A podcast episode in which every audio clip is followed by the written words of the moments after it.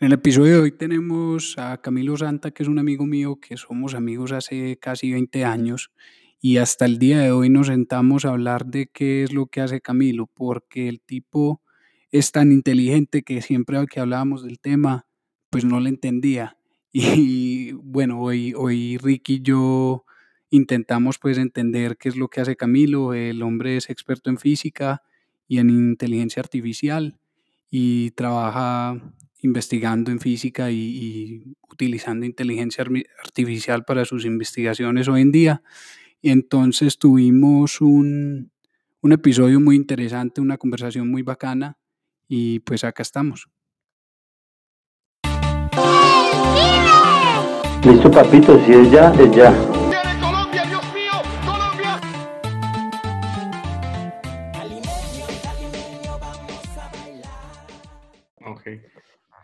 Autotune, nada más. Ah, listo, estamos en vivo. Yo no me había dado cuenta. Listo. Entonces, Parce, Santa, una, una pregunta que yo sí tengo para vos. Es que yo, yo a usted conozco hace como 12 años, pero no tengo ni puta idea qué es lo que vos haces. o como si no me voy a presentar primero. Ah, después nosotros le agregamos ahí una, una introducción. Y tranquilo, es- es- su nombre no necesita presentación. No, pero fuera de charla, huevón. Yo, yo llevo conociéndote a vos 12 años o más y, y no tengo ni idea qué es lo que haces. Yo sé que vos sos físico y vos, vos sos ingeniero y sé todo eso, pero no sé, por ejemplo, qué haces vos de trabajo hoy en día. Hoy en día, pues sí. Es Porque vos estás trabajando con realidad virtual también, como No, no, Ricky, ¿no? intel- inteligencia artificial. AI. ¿Y cómo, y cómo, cómo se conecta eso, por ejemplo, a ingeniería y a, y a física, que es lo que vos haces? O sea, mejor dicho, lo que vos haces, ¿qué tiene que ver con lo que vos estudiaste y lo que te gusta? ¿Y qué haces? AI es un campo muy grande. Es bastante grande. Yo me preparo. Entonces, eh, pues sí, lo que yo estudié fue ingeniería administrativa en la escuela. Y como el último semestre vi un curso de, de física. Simon, o sea, llevas 10 años engañado, weón, diciendo que tenés un amigo que es físico. Sí. No, no, no, no. No, yo sí sabía que este man era ingeniero. Eso lo, eso lo teso este huevón, que ya lo hace todo. Cuando yo entré, hay un paréntesis, cuando yo entré a la universidad, que me iba más mal que un putas, a mí, a mí me costó mucho trabajo eh, estar en la escuela, pues, y estudiar ingeniería los primeros dos semestres. Y yo iba a la casa de Santa porque este man me ayudaba a estudiar. Y yo, hey, parce, vos no estudias. Yo, clavado, huevón, estudiando. Este man no estudiaba un culo. Y llegaba a la casa de este man y tenía, tenía abierto un libro de origami. Y, y lo único que hacía todos los días era origami. No tenía que estudiar. Y yo clavado hasta la chimba. Y todavía, todavía me acuerdo cómo hacer una rosa en origami. De la rosa me acuerdo. Pues si lo estudiaste dos semestres. Eso, sí. Parce, pero bueno, y entonces, usted, usted estudió ingeniería, industri- eh, ingeniería administrativa y luego qué? Sí. Entonces yo estudié ingeniería administrativa. Haciendo la práctica, eh, me metí un curso en la de Antioquia de cuerdas, de teoría de cuerdas. Y después en la escuela vi un curso de física moderna. Y en esa época estaban descubriendo el bosón de Higgs, pues en el, en el LHC, en el CERN. Y a mí me gustó mucho eso, entonces me metí por ese lado y, me presenté pues, a la de Antioquia y empecé física. Entonces hice, pues empecé el pregrado de física. Y por allá en la mitad eh, me aburrí, pues yo dije, no, pues no estoy haciendo nada con mi vida, yo ya soy ingeniero, yo sigo estudiando. Entonces me salí de física y empecé a trabajar en una empresa financiera. Y, y en la empresa financiera, yo dije, no, pues cómo voy a dejar eso tirado. Pues me gusta mucho la física.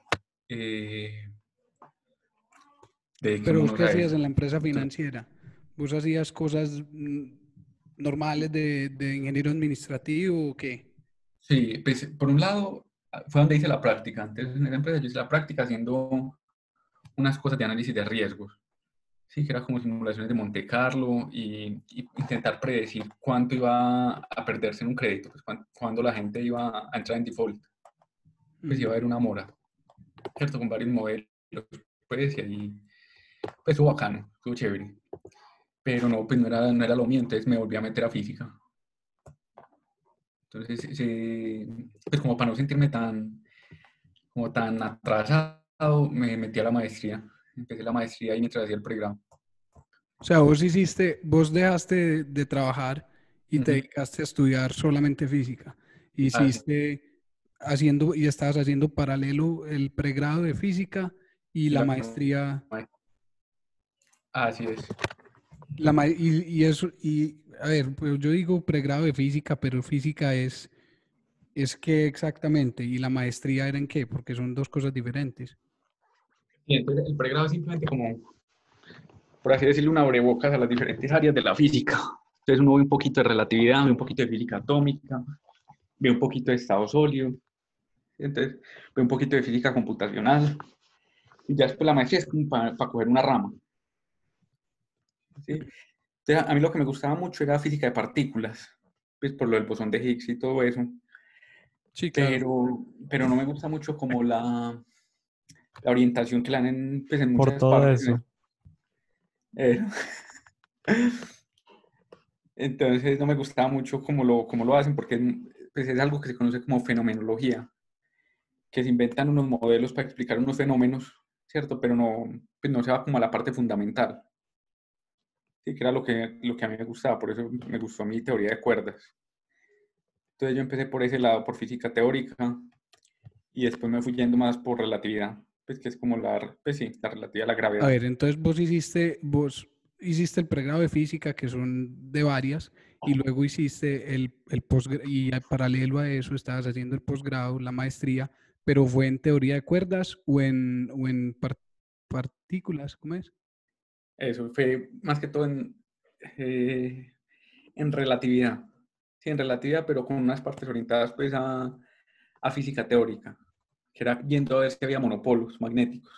Sí. Era estudiando monopolos. Ah, eso fue en sí, O sea, era, era relatividad enfocada en monopolos. así es. Sí, es más, Bueno, el- yo estoy hablando en chino, solamente estoy repitiendo las, lo, lo que estás diciendo, pero entonces, ¿qué, qué es relatividad? Exactamente, ¿qué, qué, qué es eso, weón?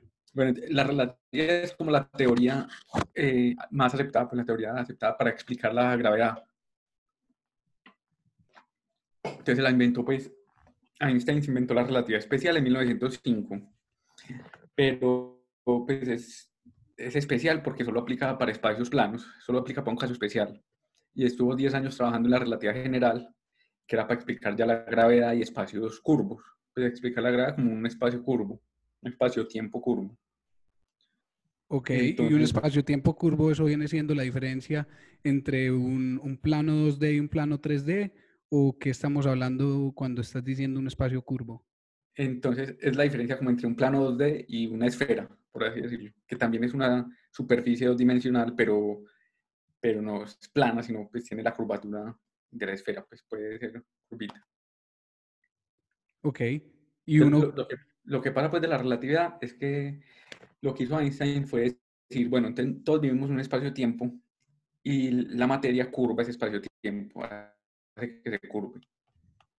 Sí, entonces es como si usted coge una sábana, le pone un- el famoso experimento pues, de la sábana, uno coge una sábana, pone una bola de boliche en la mitad y eso curva la sábana, pues queda como, como con un hueco en la sábana. sí, Y además ese espacio de tiempo, si usted tira otra pelotica, esa pelotica va a empezar a orbitar la pelota grande porque se está moviendo en esa sábana y la sábana está curva. Sí, entonces, por un lado, vos tiras la pelotica adentro de la sábana girando, ok, eso y, la- y empieza a dar vueltas pues alrededor de la otra porque la sábana está curva, pues porque tiene la bola de boliche encima. ujú, Entonces, eso pues es más o menos como lo que logró con la relatividad, que la materia hace que se curve el espacio-tiempo y esa curvatura le dice a las otras partículas cómo moverse. ok. ¿Y qué es, qué es gravedad? vos, vos decís que es estu- el estudio de la gravedad en, en ese, en ese espacio-tiempo curvo, ¿cierto? Sí. Entonces, ¿qué, qué- qué estudias? O sea, mejor dicho, ¿qué es la gravedad en ese espacio-tiempo curvo? ¿Cómo, cómo así? ¿Es simplemente cómo se comportan los objetos cuando soltas un objeto en ese espacio-tiempo curvo? ¿O Esas dos qué, cosas. qué es? Sí, eh, hay que ver cómo se curva el espacio-tiempo cuando ponemos objetos en él. Y después otros objetos, cómo se mueven con esa curvatura. Todo tipo de objetos con diferentes geometrías. Sí. Pero son pues, cosas entonces tangibles. Es estamos hablando de algo Sí, tangible, claro, pues. completamente tangible, sí. Es más, en 1915, cuando, cuando Einstein la formuló, explicó el movimiento de Mercurio pues, del planeta. Porque el perihelio estaba, pues, rotaba. Pues el perihelio es cuando está más cerquita al Sol, Mercurio. Sino que no siempre ocurría en la misma parte. Como que se iba moviendo ese perihelio. Y él pudo explicar eso. Y eso no, pues, hasta el momento, la, eh, la gravedad newtoniana no daba cuenta pues, de, esa, de esa precesión. Ok. No se sabía por qué. Eh, hay una cosa importante y para yo entender, ¿qué es el perihelio? Entonces, eh, perihelio es cuando está más cerquita al Sol, es el día de Sol. Ok. Entonces, perihelio es cuando Mercurio está más cerquita al Sol. Ah, eso bueno, la pero es que si empezás a hablar en griego, es muy bravo. Es verdad. Pero entonces sí, es Helio, pues tangible, helio es sol, ah, malparido, Sí. sí, pero también es en griego. Pero ¿cómo es? Entonces sí, él explicó eso y hasta el momento todavía se sigue verificando pues, lo que él dijo. Las ondas gravitacionales del 2015 también pues, las, pre- pues, las predijo Einstein. Ok. Entonces, bueno, esos son, esos son, digamos, esos son unos ejemplos de, de, de para qué sirve estudiar, Ajá. cierto, estudiar eso, La pero, relatividad. pero eh, la relatividad. Pero entonces, eh, mejor dicho, ¿para qué la estudiaste vos? En un día, en un, en, hoy en, en, en el mundo moderno, eh, ¿para qué, no para qué la estudiaste? Pues esa es la, la pregunta, no es la adecuada, es ¿para qué sirve en, hoy en día? ¿Sí me entendés? Para, El ejemplo clásico es los GPS. Un GPS, si, pues como los satélites están más lejos de la Tierra, pues no están pegaditos aquí en la Tierra, eh, la curvatura es diferente. ¿Sí? Porque a medida que nos alejamos, la curvatura va a disminuir. Entonces, esos satélites tienen que tener en cuenta que el espacio-tiempo tiene otra curvatura allá arriba. Entonces, es menos curvo, el tiempo pues, pasa de diferente manera. Entonces, si eso no lo tenemos en cuenta en los GPS, no, pues no podríamos hacer esa, pues no tendrían esa precisión que tienen actualmente. ok. Entonces, por medio de, te- por medio de, de la relatividad, mejor dicho, la relatividad es la base de los GPS. En parte, pues eso usan pues, un sistema de triangulación. Eh, lo que hace es, pues tú le mandas una señal a un satélite, le tienes que mandar una señal a tres satélites. Y viendo cuánto tiempo se demora en volver al celular la señal, eh, uno puede triangular esa señal. Pues uno puede ver de dónde la originó, pues dónde está el celular de uno.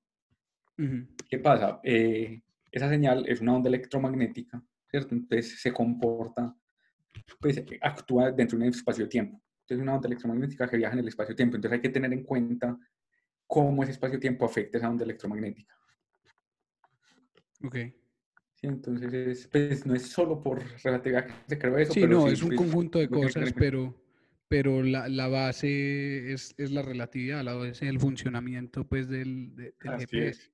Ok. Sí, pues, el- sí, también hay electromagnetismo, pero sí. Claro, también hay electromagnetismo, obviamente. Parce, esta conversación está mucho más interesante que la inteligencia artificial, weón. ya, ya vamos para allá. Yo, Pues, ay, pre- bueno, no, ahora, ahora le pregunto. Pues precisamente lo que yo hice es, eh, cuando uno tiene un imán, eso tiene dos polos, norte y sur. Eh, siempre que uno lo corta va a quedar con dos polos, norte y sur. ¿Cierto? Hasta el momento no se ha descubierto pues, que uno corte un imán y quede un polo norte solito y un polo sur solito. Esos son monopolos magnéticos. Entonces lo que yo hice fue como pues, ver si hubiera monopolos magnéticos, cómo sería el espacio-tiempo, pues cómo sería si el espacio-tiempo alrededor de esos monopolos magnéticos. Ese fue como el- mi trabajo pues, de pregrado. ¿Y qué encontraste?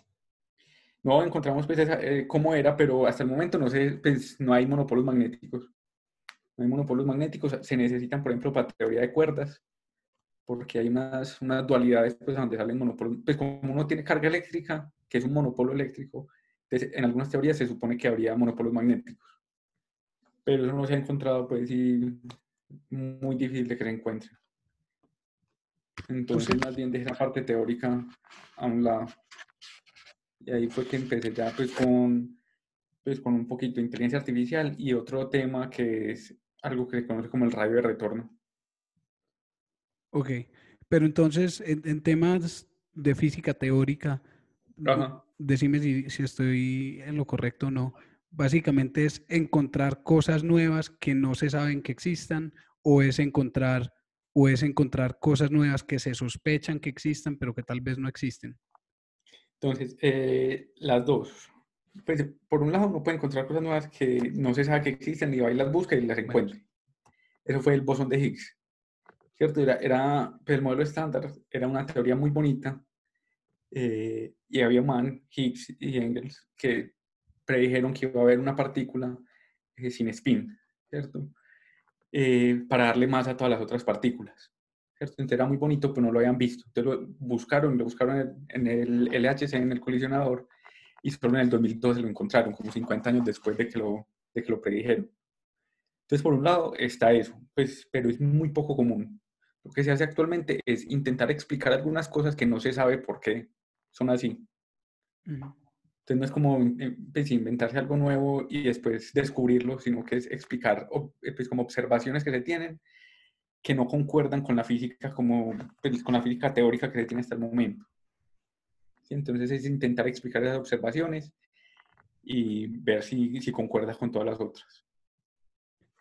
Pero entonces, por ejemplo, la teoría de cuerdas es, es, es algo que no se sabe aún si sí es verdad, ¿cierto? Es simplemente un, Eso, pues, la teoría de cuerdas ese es un ejemplo. eh, in- inicialmente se, se inventó como para explicar la- algo que se conoce como la cromodinámica cuántica, que es eh, pues otra fuerza, la fuerza nuclear fuerte. Pero después empezó pues, a usar como una teoría unificadora que unificara todas las otras fuerzas, la electromagnética, la fuerte y la débil. Pero eh, es muy complicado porque depende de muchas cosas que no se han encontrado. Pues es muy bonita, pero digamos que necesita algo que se conoce como supersimetría y eso no se ha encontrado y lo han buscado por cielo y tierra. Entonces se, se está perdiendo mucho interés por eso. Pues no se, ha, no se ha descartado completamente porque uno siempre puede mover los parámetros y cambiar todo para que no se descarte. Pero sí, pues como no lo han encontrado todavía, se está perdiendo mucho el interés en esa área. Ok. Y es con Eh, o sea, es- eh, Santa, Santa Dani, eh, explicarle, explicarle a Simoncito eh, por qué se necesita una teoría unificadora. A ver.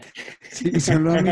No a mí, no a mí, yo no necesito saber. Simón sí. No, muy buena pregunta. No, no, no se necesita una teoría unificadora, eh, sino que es más bonito. Pues es como más elegante tener una sola teoría que explique todo, a tener varias teorías por ahí separadas explicando un fenómeno cada una. ¿Cierto? Entonces es preferible tener una sola que explique todo a tener, por ejemplo, una para la relatividad, pues para la gravedad, que es la relatividad, otra es el modelo estándar, y tenerlas por separado. Entonces es mejor tener una sola.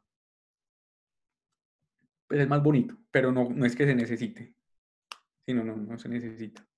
Parce, vení, mira, yo, eh, yo veo videos de cosas de física en YouTube.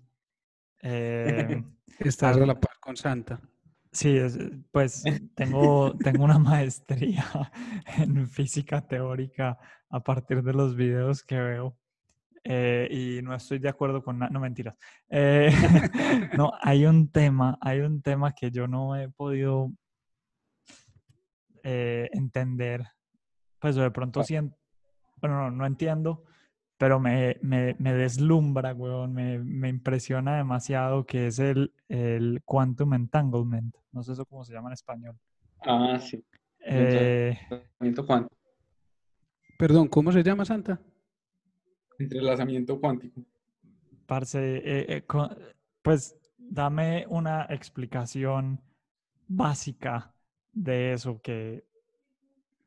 No, no, eso yo tampoco pues entiendo como casi nada de esa parte cuántica. eh, no me ha tocado meterme, pero pues sí es como uno poder producir dos partículas que tienen estados opuestos. Entonces, cualquiera que sea el estado de una partícula, el de la otra partícula va a ser contraria. Sí, eso es todo lo que yo sé. Yo también, de los videos, eso es lo único que sé. Claro, y, pero Simon, lo brutal es que vos separás una partícula y la pones en un lado de la Tierra y la otra la pones al otro lado de la Tierra. Y cuando medís una y te dice que está girando para el lado o para la dirección A, la otra está girando en la dirección B. Y, siempre, y si la cambias, la otra cambia. Eh, Creo, pues algo así. Y, y no tienen que estar unidas físicamente por nada y siempre que una es A, la otra es B. Y eso me parece... pues, Eso es como- como imanes. instantáneamente, Pues es Eso- como... Es como el comportamiento de un imán. O no, usted- No, no, porque... Pues pues no son imanes, obviamente, pero el comportamiento es el mismo comportamiento de un imán. Que si vos de lo- los lo dos polos. Sí. Sí, haga de cuenta, pero, pero, pero los dos polos están unidos a la misma cosa, pues aquí no, aquí una cosa está a un billón de años luz de la otra y si vos medís una, la otra está al contrario. Y, y es como si la información en teoría viajara más rápido que la velocidad de la luz, pero pues esa es como la, la, la, la super pregunta y es como, ¿hay información viajando o no hay información viajando? Eh, brutal eso, weón. Sí, eso, eso pues, es la paradoja de PR, de pues, Einstein, Podolsky, Rosen, pues se se ingeniaron ese experimento mental, como un poquito para desacreditar la cuántica. Y es una paradoja, pues ellos decían que sí, que eso no se podía porque viajaba más rápido que la luz, la información. Pero eso lo explicó, si no estoy mal, Bell, pues con las desigualdades de Bell, diciendo que era como que había variables ocultas, pues sí había, pues sí, algo que son las desigualdades de Bell, pero ahí sí no me meto yo porque a mí de cuántica no me Sí. ha tocado ver nada.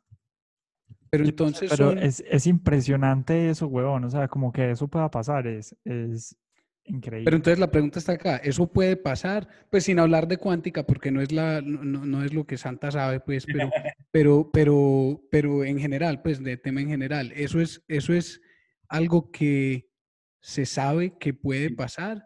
¿O es simplemente una teoría que alguien se ingenió para desacreditar o, o- o explicar otra teoría? No, el entrelazamiento cuántico sí puede pasar, pues, y sí puede haber partículas que estén así, que tengan que estén entrelazados. La cosa es un hecho. Y no solamente eso, no solamente eso, sino que eh, hay un experimento que se llama el Quantum Eraser, eh, que tampoco lo pude entender y me vi el video 50 veces. Em, y los manes jugando con esas partículas entrelazadas son capaces de como coger una decisión y devolverla en el tiempo. Pues una cosa brutal. Eh, y, y todos son con partículas que nos pueden ver, pero no sé cómo las miden. Pero eso es una locura, weón. Pues y, y me parece muy bacano porque de verdad eso es una demostración de que todavía nos faltan cosas por entender. Em, y, y creo que, pues que eso, cuando uno ve como series de sci-fi y ve como cosas que son como imposibles, pues ese tipo de cositas abren la puerta a que, a que sí pudiera haber cosas que hoy no tenemos ni idea y que en el futuro podrían cambiar como la forma de, de vida de los humanos completamente. Claro, es que, es que la cuántica cambió completamente la forma de vida de los humanos. Así no la entendamos todavía, digamos que uno no puede hacer un computador sin cuántica. Pues uno para tener un transistor, no, pero uno no puede diseñar un transistor sin conocer la mecánica cuántica. O cuando Hertz pues, estuvo hablando pues, de las ondas electromagnéticas, él dijo, no, pues es una curiosidad de laboratorio. Él dijo, esas ondas electromagnéticas no van a servir para nada. Y vea, pues en este momento... Imagínese, Simon, que uno pudiera pasar información a través de partículas entrelazadas rápido. entre un planeta y otro instantáneamente. O sea, sería como un internet sin, sin latencia. Pues no, yo pues no sé, eso sería brutal.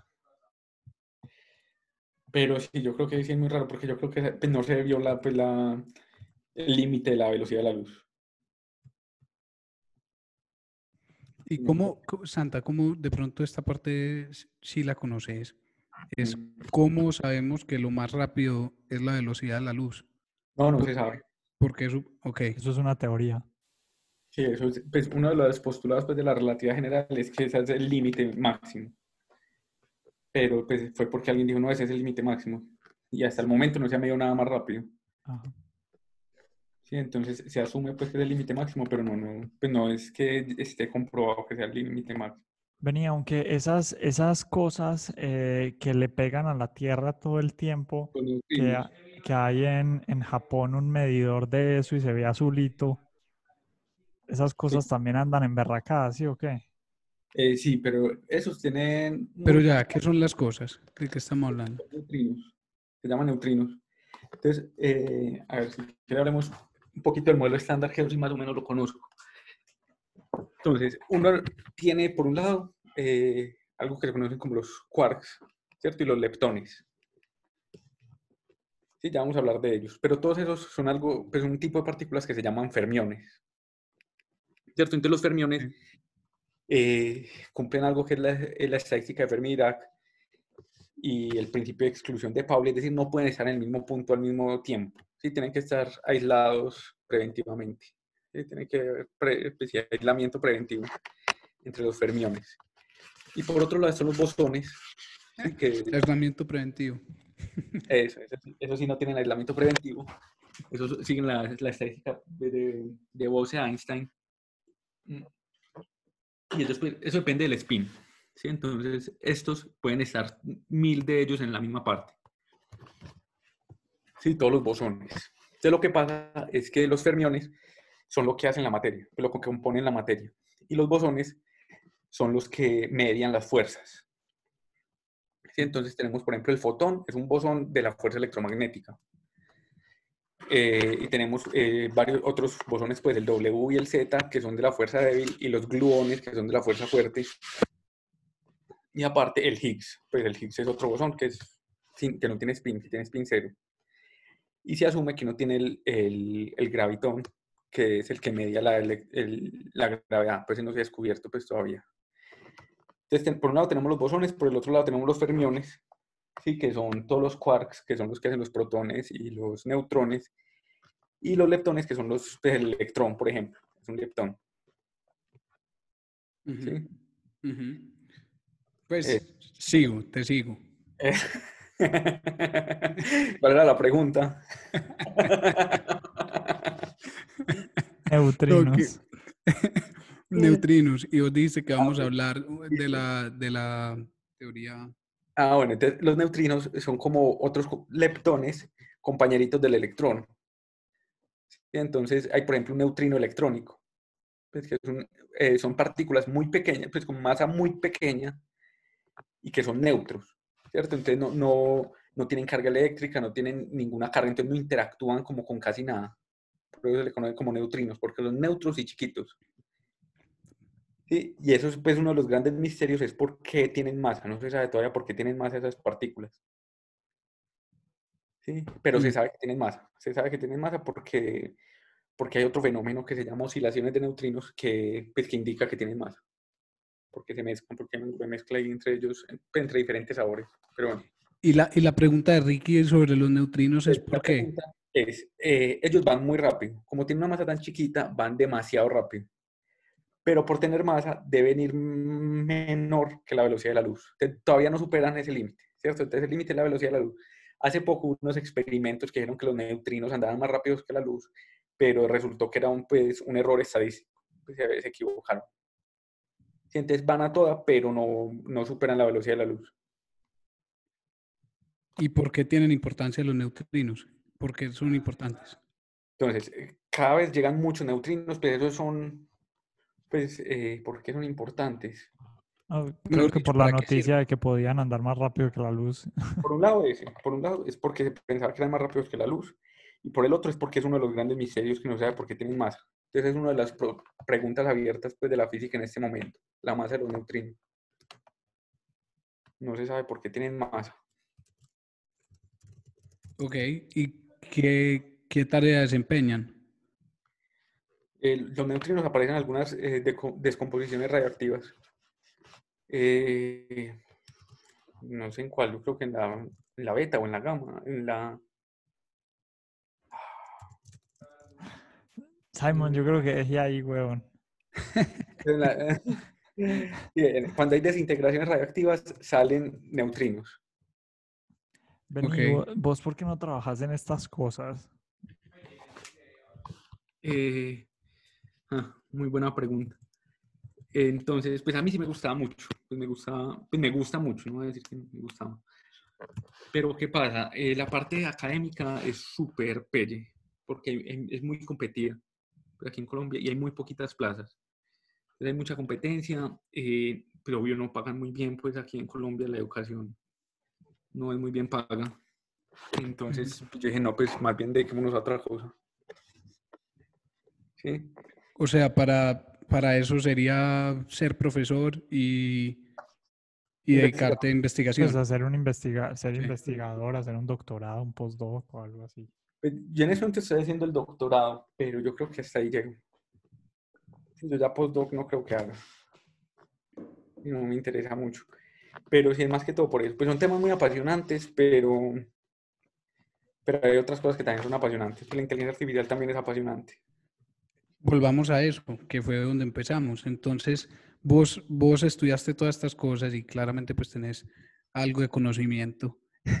Y, y- y empezaste con, con inteligencia artificial, pero entonces, ¿dónde se entrelazan las dos cosas y, y qué es lo que haces exactamente en lo tuyo?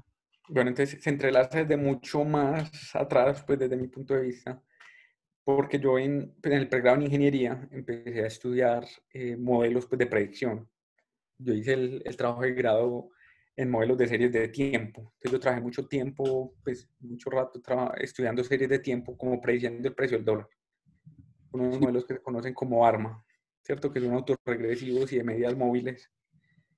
Entonces uno mete los datos de- del dólar e intenta predecir el dato que viene. Entonces eso es pura estadística, pura estadística. Y cuando llegó la inteligencia artificial, pues es un boom en este momento, es porque hay varios factores. En este momento es súper famosa la inteligencia artificial porque tenemos los datos, ¿sí? ya con el Internet, pues todo lo de Big Data se pudo, pues es posible. Todas las redes sociales proveen muchos datos. Tenemos pues el hardware, pues tenemos todos los dispositivos que, pues, actuales y tenemos tarjetas de video poderosísimas y el software pues que te- se tiene actualmente no se tenía antes. Entonces estaba mandando la parada por esos tres conceptos, por esos tres temas. Entonces yo dije, bueno, eso es también un poco de estadística, ¿sí? Entonces eso también es intentar predecir algo, ¿sí? usando otros métodos. Entonces yo antes usaba ARMA, pues, el de autorregresivo y medias móviles, ya uso son redes, re- redes neuronales para hacer las predicciones, pero también siguen pues como los mismos conceptos de estadística. Entonces, e- eso me empezó a gustar también cuando hice el, eh, la práctica. Yo en la práctica estudié pues, algo de algoritmos genéticos y de redes neuronales. Entonces me empecé a meter por ahí. Y ya en física, estando en física, le metí mucho más el diente porque en física se manejan muchos datos. ¿sí? El- lo que más produce datos en este momento es el LHC, que es el colisionador pues, de hadrones. Produce como 2 petabytes por segundo, una cosa absurda y uno no puede analizar todos esos datos pues uno mismo. Entonces necesita redes neuronales o sistemas pues, de inteligencia artificial que le ayuden a uno. Entonces era como un área que juntaba pues como todo, pues todo mi bagaje académico. O Pues, sea eh, que la inteligencia artificial tiene aplicación en la física. Porque Sí. vos, vos haces una inteligencia artificial que es aplicable comercialmente, ¿cierto? Ahorita me contás un Ajá. poquito más de, lo, de, de la que vos haces y programás, pero, pero también tiene aplicaciones en, en la física teórica y en la investigación. Efectivamente. Entonces, en este momento, eh, nosotros tenemos varios proyectos de inteligencia artificial en física para analizar datos físicos. Si uno de ellos es eh, ondas gra- eh, gravitacionales, y por el lado de relatividad, también nos estuvimos metiendo. Y es que, bueno, como decíamos, el LHC es el que más datos produce, pero el segundo que más datos produce es el, el detector de ondas gravitacionales, pues hay varios detectores, y esos son los segundos que más datos producen, y hay que analizarlos. ¿sí? Entonces no se, no se puede gastar mucho tiempo uno analizando esos datos, y ahí fue que estamos bien, empezamos a ver métodos de inteligencia artificial para analizar esas ondas gravitacionales. Entonces, eh, pues si lo que uno tiene son, los- lo que detectan esos detectores son agujeros negros que están orbitando uno alrededor del otro, de un momento a otro se acercan tanto que se, que se unen en uno solo. ¿sí? Entonces, están orbitando, eso libera energía en forma de ondas gravitacionales, entonces empiezan a acercar y ya cuando se unen eh, son un solo agujero negro y dejan de producir ondas gravitacionales. Y eso se puede ver aquí en la Tierra. Si uno puede detectar eso aquí en la Tierra, si eso esté a millones de años luz, Ujú. o a miles de años luz. Sí, se, pues, se ve con unos interferómetros, pues lo que hacen es que mueven el espacio-tiempo aquí en la Tierra y hay unos láseres que, que los detectan. Y los Entonces nosotros empezamos a ver cómo podíamos, sí, po- po- podemos medir, digamos, son, son dos láseres que van por unos brazos de 4 kilómetros de longitud. Entonces, si uno de ellos, si uno de esos brazos cambia, así sea menos que el ancho de un protón, eh, se puede detectar. Que es muy poquito o Es muy menos. mucho. Demasiado poco, pues es menos que, un, pues, que el cabello humano. mínimo. Es un brazo de 4 kilómetros y se mide, pues, si cambia, un cambio mínimo se puede detectar. Ujú. ¿cierto? Entonces cambian de tamaño es porque pasa una onda gravitacional. Entonces lo que queremos hacer, lo que estamos haciendo es, Yo, viendo yo quiero hacer un paréntesis ahí, Simon. Eso es Sí. tan teso que cuando ellos detectaron las primeras ondas gravitacionales, tuvieron que hablar como con todos los sistemas eh, sísmicos del mundo Ajá. para estar seguros que no había sido como un microsismo en ninguna parte del planeta, porque la cosa es súper sensible. Sí, eso, es- sí, así es. e- Eso es demasiado sensible. Tiene que tener en cuenta, pues, digamos, si pasa un camión al lado del detector, lo- pues el- va a haber unas vibraciones. Sí, entonces eso tiene unos espejos súper pesados. Eso es- tiene que estar al vacío. Cuando el láser le pega al espejo, el, el espejo se calienta y se puede mover. ¿sí? Entonces tienen que tener un montón de cosas en cuenta. Entonces lo que ven es, sí, no- no puede ser pues, un, un terremoto. Tienen que darse cuenta pues que descartar todas esas posibles eh, señales de fondo para poder afirmar que sí es una onda gravitacional. Entonces lo que tiene son, en este momento son creo que tres detectores, uno en Italia y dos en Estados Unidos, pues uno en cada costa. Entonces es muy, pues muy poco probable que, que, pues sí, que haya un terremoto en las tres partes al tiempo, pero igual pues hay que descartarlo. Y con esos de- tres detectores también se puede triangular la señal, entonces uno puede ver de dónde vino. Uno, pues, Ok. viendo cuándo llegó a tal detector, después cuándo llegó a otro, y después al otro uno ve más o menos dónde estaba la señal. Es otro tema, pues, muy interesante, pues, muy importante, eh, porque sirve para medir distancias. Pero sí, la cosa es que en este momento nosotros lo estamos usando para, para analizar esas señales. Estamos usando los métodos de inteligencia artificial para analizar esas señales de ondas gravitacionales. O sea que esa, esa data, esa información es, vos tenés acceso a eso, o la gente, Ah, sí. todo el mundo tiene acceso a esa, a esa información que se es. está recolectando. Ajá. Entonces, eh, por ejemplo, el LHC, muy poca gente tiene acceso. Uno tiene que ser miembro del LHC. La de Antioquia es miembro, miembro de uno de los experimentos del CMS, pero el, L- pues el LIGO, el detector de ondas gravitacionales, sí es público. ¿sí? Todo el mundo tiene acceso, pues, a los datos de, de LIGO, de ondas gravitacionales. Pero lo que usamos nosotros son simulaciones. Entonces nosotros eh, simulamos qué vería el detector, hacemos el modelo y ya después uno va y se fija con los datos reales a ver si sí concuerda. Entonces es mejor eso porque, digamos, hasta el momento se han detectado por ahí 20, 30 ondas gravitacionales, que es muy poquito. Sí, son muy poquitos datos. Si lo simulamos, pues po- podemos simular los datos que queramos, pues podemos simular miles, millones de datos. Ok, entonces esa es la base de la inteligencia artificial. ¿Por qué? Porque vos recolectás esos datos que se están recolectando de hoyos negros y ondas gravitacionales. ¿Y cómo, cómo es eso aplicable a la inteligencia artificial? Entonces esos son millones de datos. Y lo que yo quiero ver es, por ejemplo, esos agujeros negros cómo eran, pues qué masa tenían. Ujú. Entonces, uno puede hacer una simulación que si uno conoce las masas, obtiene la onda gravitacional. Pero al revés no es tan fácil. Si uno con la onda no, fácilmente no puede saber qué masa tenían los agujeros negros. Entonces ahí es donde uno construye un modelo de inteligencia artificial que, le- que uno le meta la onda, que es una serie de tiempo, y, él escupa un valor. Sí, diciendo la masa son 30 masas solares. Bueno, espérate que te perdiste un 50 segundo masas solares, pues tu conexión. la inteligencia artificial. Con el toque de la onda detecta. Sí, eso, Espérate, espérate. Creo que ya te recuperamos. dale. Entonces, sí, la inteligencia artificial entraría como, como a, a devolvernos. Nosotros hacemos muchas simulaciones donde le metemos masas y predecimos cuál sería la onda gravitacional. Pero para devolvernos usamos inteligencia artificial, es decir, con la onda que detectaríamos, Ok. eso sería correspondiente a qué agujeros negros, de qué masas. Ok. Y los sea, datos que usan para utilizando- entrenar esos modelos son las simulaciones.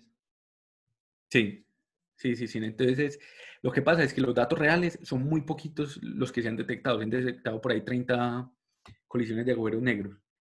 Entonces, no nos daría para, entrenar una red neuronal. Entonces, hay que hacerlo con simulaciones. Pues hay que simular cómo serían mil o un millón de, de colisiones de agujeros negros para poder entrenar la red y que ella aprenda pues ya a discriminar. ¿Y qué estás intentando encontrar? Ahí es las masas. Por un lado es las masas. Entonces, es, es cuando llegue una señal nueva, por un lado se tiene que tener un clasificador para que diga si hay o no señal. Pues en esa señal que se vio en el detector hay o no una colisión de agujeros negros. Y después, si sí hay una colisión, hay que ver de qué masas eran los agujeros negros. Ujú. Sí, es más, es- eso, esta semana incluso salió una noticia que detectaron uno de 30 masas solares y 8 masas solares. Pues eran un sistema, uno gigante, un agujero negro gigante de 30 masas solares y otro más chiquito de 8 masas solares dándole vuelta. Sí, entonces eso fue súper famoso esta semana porque, porque la frecuencia era mayor, pues era como un armónico mayor que las que, las que se habían detectado. Ok. Ok. Bueno, ¿y cómo, cómo, cómo creas vos esa inteligencia artificial que te va a ayudar a analizar esos datos? O sea, ¿cómo esos son algoritmos? ¿Esos es, qué? Y eso, pues en este momento usamos, pues eso no hay que hacerlo de cero. Usamos unas librerías eh, pues, estándares para crear redes neuronales. Eh, hay varias, pues las más famosas son TensorFlow y, y PyTorch. ¿Sí? Entonces, esa te ayuda a construir una red neuronal que le entren eh, series de tiempo, ¿sí? y después eh, esas se conocen como redes recurrentes, y después eso irá conectado a otra red que es una red neuronal densa, es por, se llama densa porque tiene un montón de conexiones, todas densas, y esa es la que te escupe las masas de los agujeros negros. Sí, pero eso es ya pues con librerías estándares, pues no hay que hacerlo desde cero, porque además todo eso tiene que correr en tarjetas de video, pues todo eso, todos esos cálculos son operaciones matriciales que corren mucho más rápido en una tarjeta de video. Sí, entonces eso ya está requete inventado. Entonces lo que vos querés, lo que vos vas a encontrar, realmente no sabes qué es lo que vas a encontrar. O sea, estás buscando algo Ajá. que no sabes qué es, pero que puede ser muy interesante. Pues, Más o menos, porque nosotros sí hacemos muchas simulaciones, entonces esperamos que lo que se detecte esté como en alguna de esas simulaciones. ok. Ok. Pues que se detecte algo parecido a eso. Pero vení, vos, ese no es tu trabajo. Pues eso es como lo que haces en el doctorado. Sí, sí, eso es el doctorado. Mi trabajo es, sí, es otro. Eh, yo empecé hace como que un, Pero un porque año, dice así como con pena. Es como si me... ¿Qué? empe- No, sí, es que yo la verdad es que soy prostituto. No, vo- vos trabajabas con Obando y es otro profesor de la escuela, ¿no?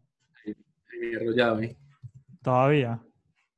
Y todavía trabajo con ellos. Pues nosotros lo que hacemos es como investigación de mercados, más, más bien como business intelligence.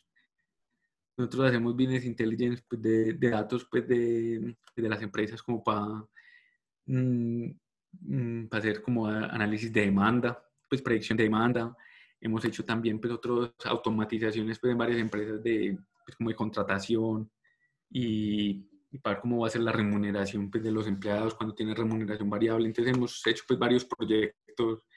Esos sí han sido independientes. Ahí ha, ha habido un poquito de estadística. Sí, pero ha sido más que todo como automatización y business intelligence. Sí, entonces yo sí, todavía trabajo con ellos, pero últimamente estoy trabajando es, pues hace un año empecé ya a trabajar duro pues con inteligencia artificial, eh, sino que no es tan, como, como decirlo, como tan elegante, tan, tan artístico como la física. Sí, entonces por eso es como con pena. ¿sí? no es tan noble, por así decirlo.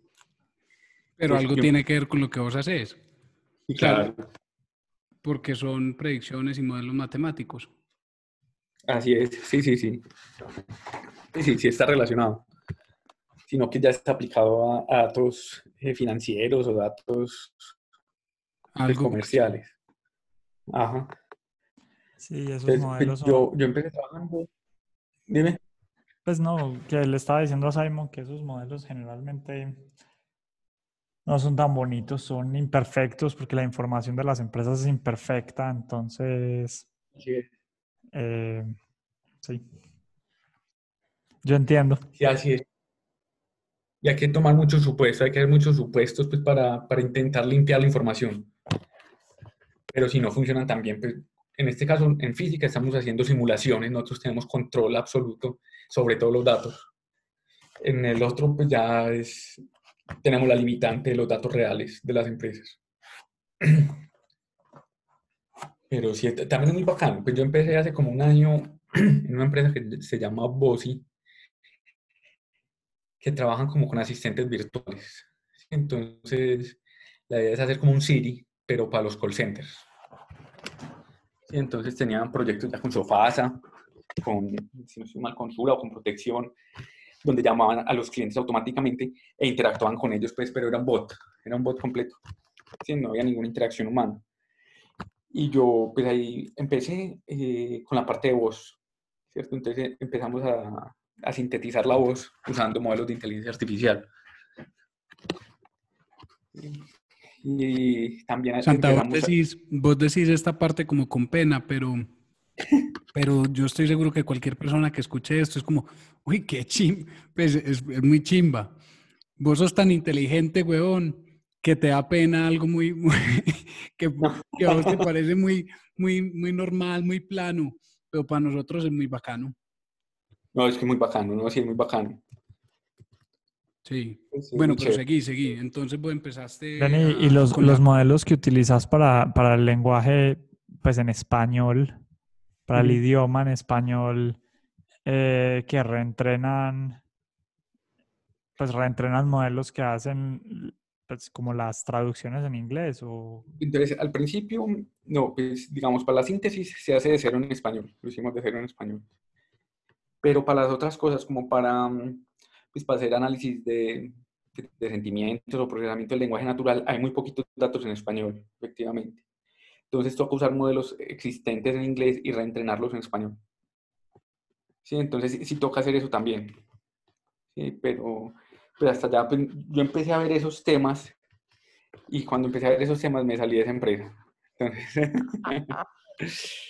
entonces sí, pues, pero es muy bacano. Pues sí, lo que decía Simón es, es un tema muy interesante. A propósito, saludo a todos los seguidores, todos los que escuchen el podcast. Pero sí, el tema, el tema es muy Hola, chévere. Pues, es- Saluda a mi mamá, ahorita la llama más bien. Pero entonces, espérate, pues entonces vos empezaste con vos y a, a- a trabajar en la parte de voz, ¿cierto? Sí. Entonces. ¿es qué? ¿Es predecir qué te va a preguntar un cliente o qué es? Y tener una respuesta adecuada, ¿es qué? No, ¿Qué es la lo- parte de voz, mejor lo dicho? lo primero era predecir. Si a ti te dan una cadena de caracteres, ¿cuál va a ser el audio que corresponde? Es decir, enseñarle a hablar. Sistema pues, de síntesis de voz, text to speech. ¿Cierto? Entonces uno tiene la palabra hola, ¿cierto? Escrita. Eh, es intentar predecir cómo lo diría una persona, cómo lo pronunciaría una persona. Sí, entonces ahí creamos pues, varias voces. Teníamos una voz venezolana súper sexy. Y yo les había como, como para hacer una línea caliente casi. Pero, y entonces cuando vos, cuando vos haces diferentes voces, ¿eso las sacas de una pregrabación de una persona? Ajá. Ok. Entonces, lo que pasa con hasta a la venezolana específicamente. ¿De dónde salió? Santa. Ah, una amiga. No. ¿Dónde la contrató? No, por ahí, en- eh, por la mayorista. Un rapi, un rapi. Pero entonces, entonces contrataban un- varias personas y tenía un rapi.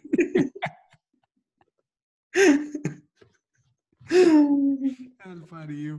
Ah, y entonces contrataron varias personas, los hacen, los hacen Entonces, leer varios textos. Sí. Nosotros eh, obtuvimos unas voces grabadas. Pues hay- hay unas que son de dominio público porque son audiolibros. Entonces son audiolibros que ya no tienen copyright y que se pueden usar para lo que uno quiera. Entonces uno con el audiolibro tiene el texto, que es el libro, y tiene el audio, que es la persona leyendo. Entonces lo hicimos con eso.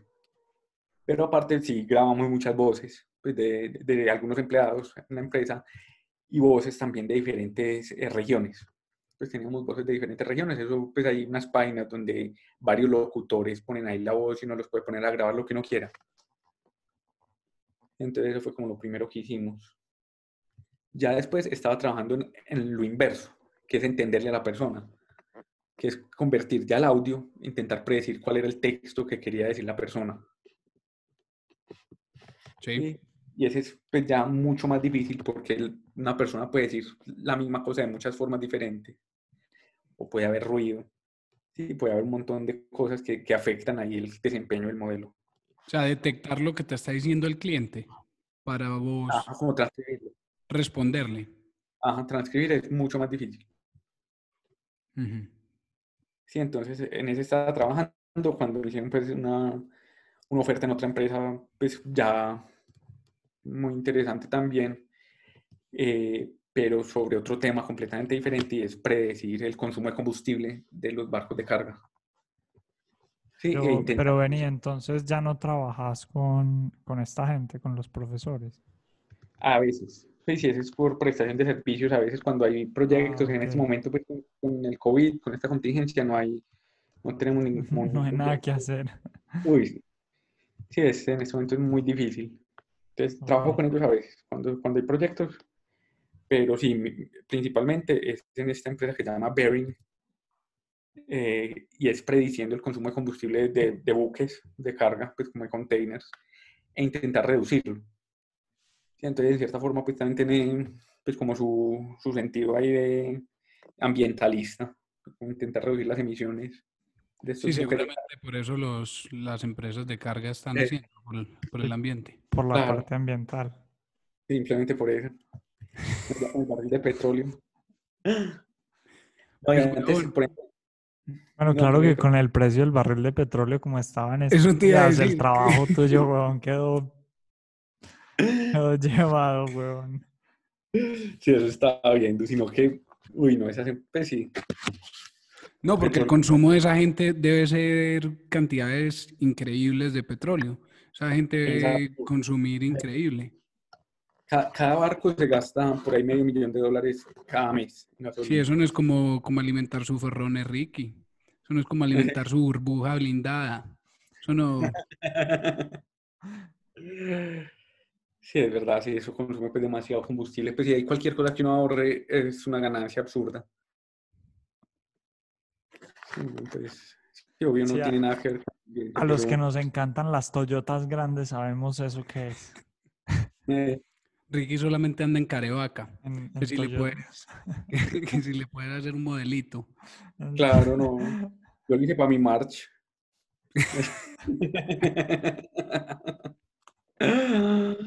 Que ni lo Sí, mueve. Y El modelo tiró como dejar parqueado. Ya, esa es la única solución, weón. Ya estoy en la casa. ya. El March. Vos ya tenés un March. Tra- Sí. Manejas un March. Sí. Súper. Vea, el primer carro de Santa Ricky, vos no te sabes esta, esta historia, pero cuando estábamos en el colegio, bueno, no el primer carro, pues, pero uno de los, uno de los primeros carros, pues, allá en su casa que usted pudo manejar, fue Ajá. un Clio blanco. Que, Ah, sí, ese fue el era- segundo, yo sé, porque el primero era el rojito, el R9. Ah, pero- no, era Mazda, Mazda 323. Ah, un Mazda, un Mazda 323 rojo. Sí, sí. Y El otro fue un Clio le dieron un Clio blanco. Cuando Santa, yo soy mi hincha del Medellín, sí o qué, cuando Santa me va mostrando quién era el dueño anterior del Clio blanco. Neider Yesid. Y estaba súper engallado. El carro sí estaba súper engallado. tenía Calladísimo. Obvio. ¿Usted cree que Neider va a andar en un, en una, en un Clio picho? No, papá. Nos engañamos. para el crack, un carro crack. Sí, sí. Claro. Me sentía súper Eh, ese carro. Parce, y entonces, entonces vos estás, vos estás trabajando en, en esta empresa hace cuánto? Hace poco, porque hasta hace nada estás trabajando en inteligencia artificial con, con Bossi. Y es, hace nada, hace dos meses empecé en, en Bearing. Sí.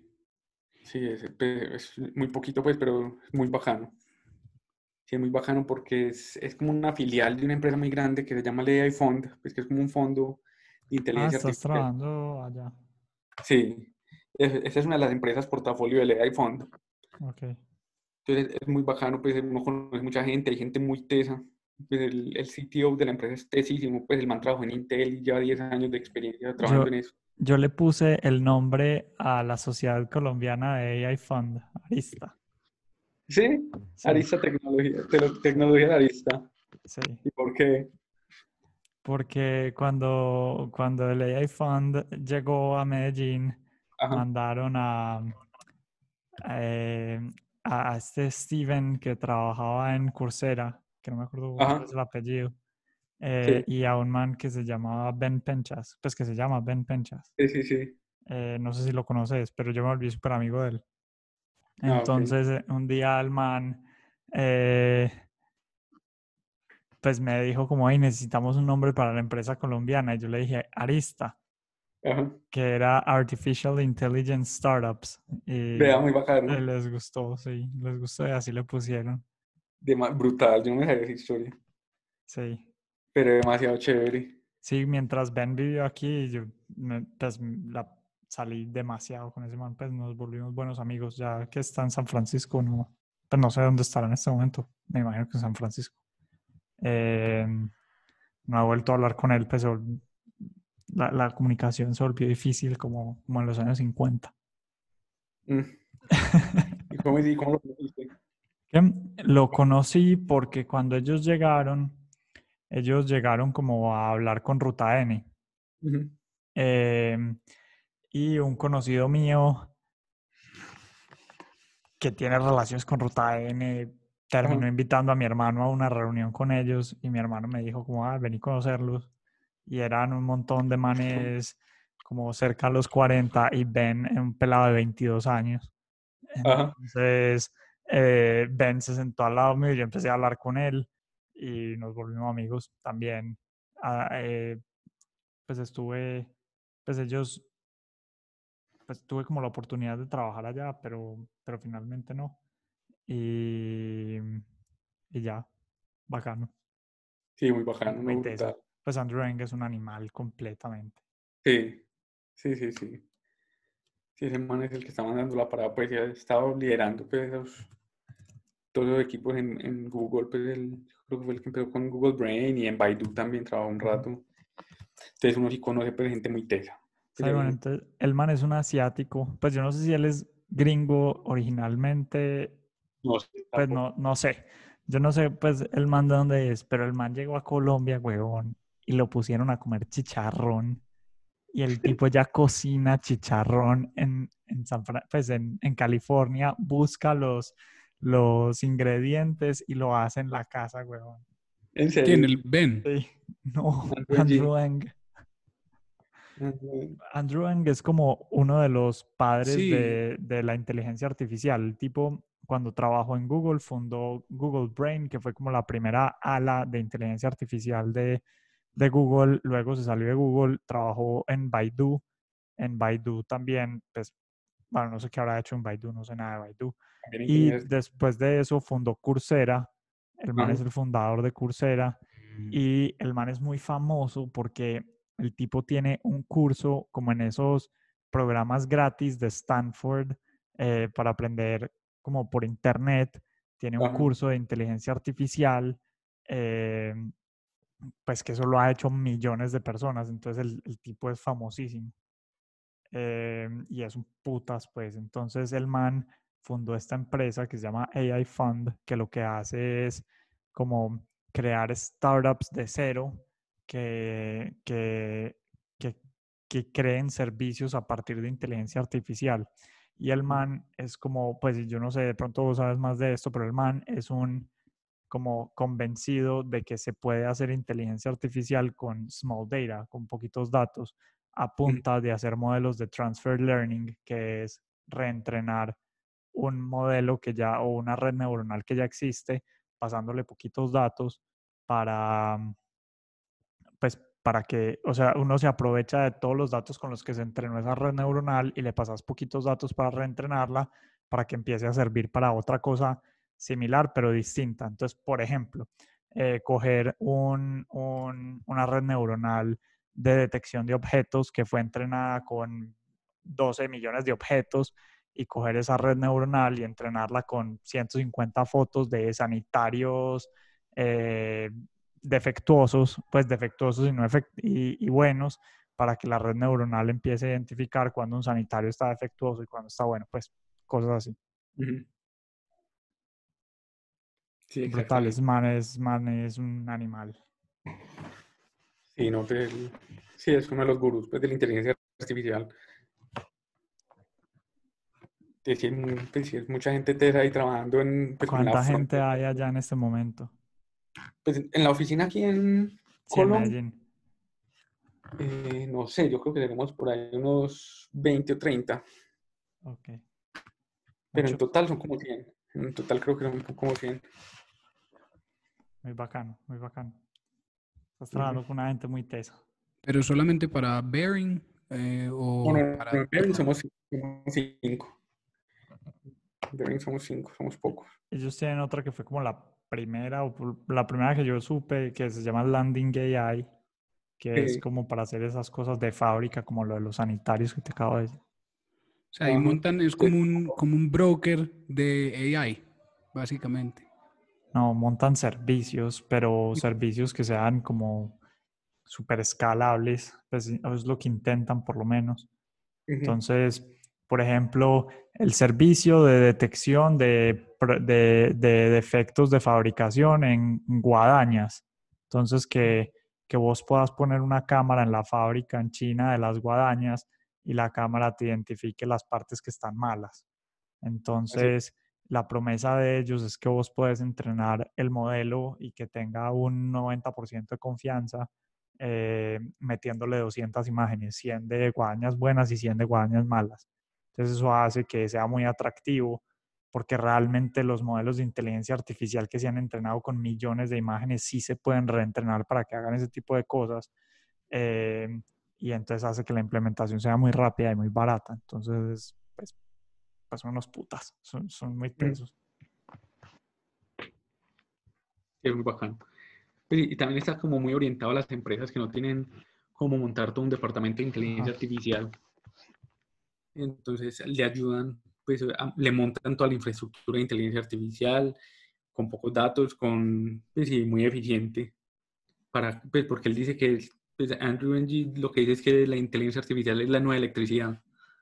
La idea es intentarlo aplicar en todas partes. Pero no todas las empresas pues tienen esa capacidad. Entonces, como para poder brindarles esos servicios cada vez a más gente. Brutal, brutal. Sí, es muy bajano. Es una de esas, es Bearing, que es en la que yo trabajo, que es para, para intentar reducir el consumo. Bacán. Pero qué problemas tan chimbas los que resuelven, huevón. Pues. Sí.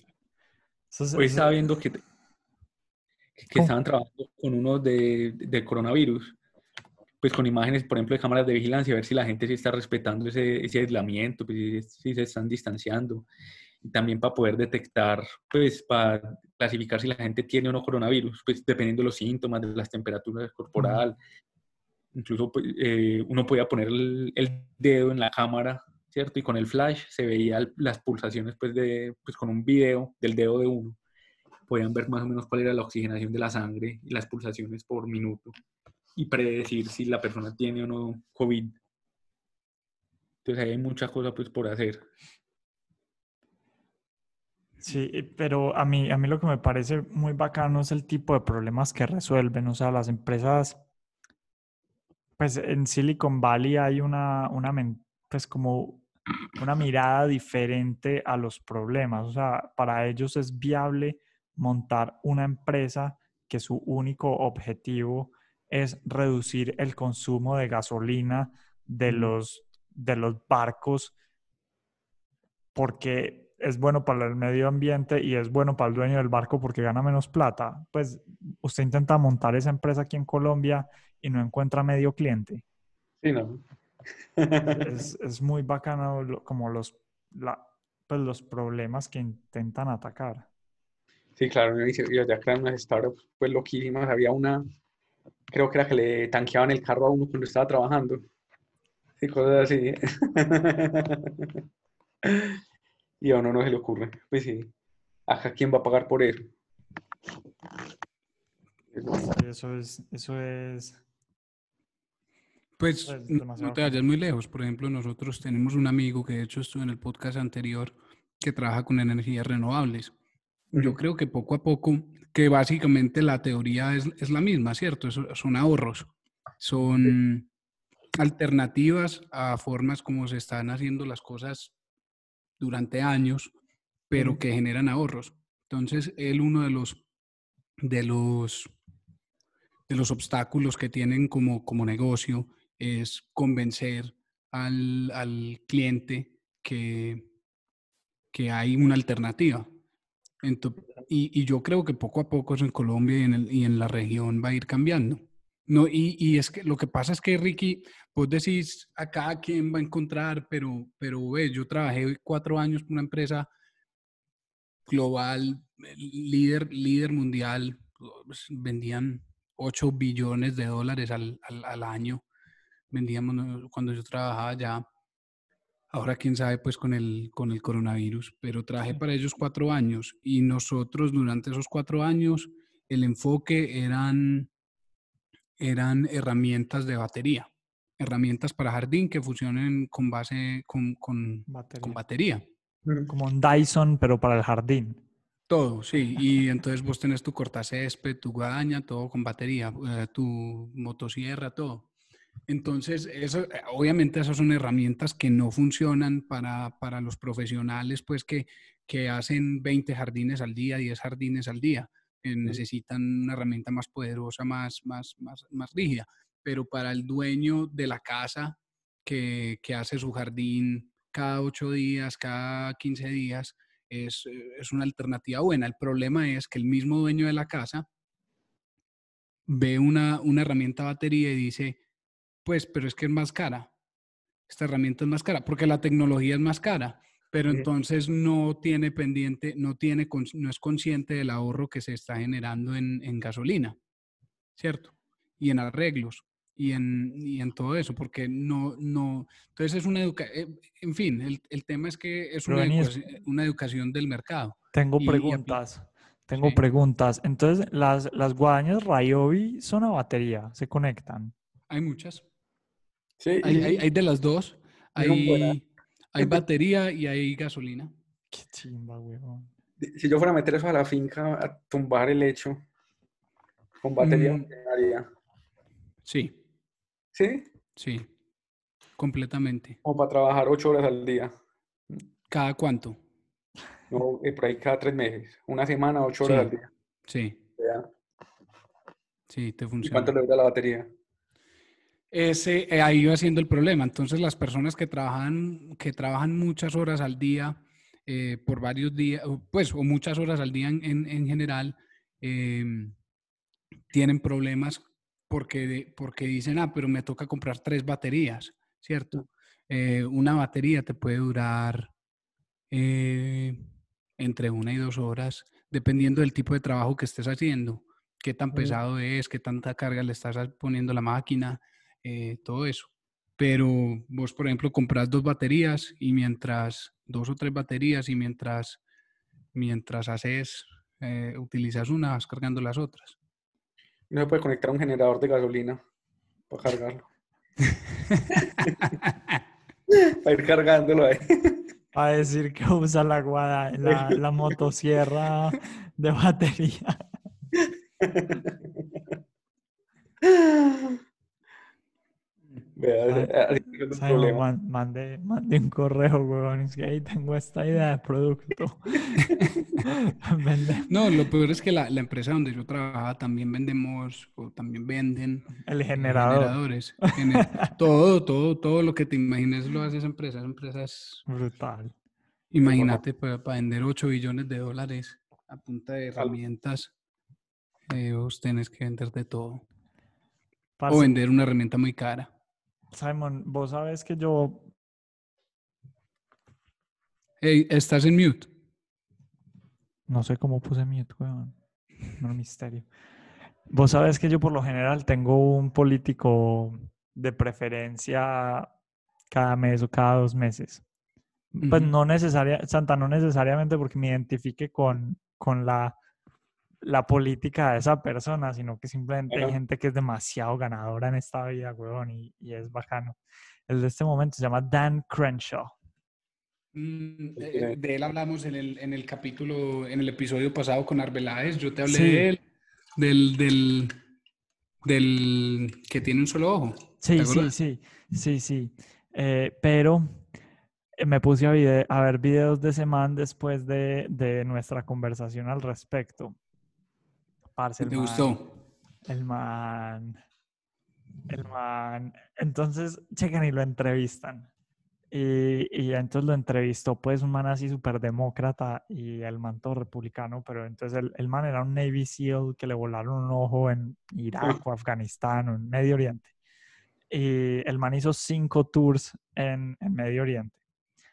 Y entonces lo entrevista, y en ese momento es, es senador por Texas.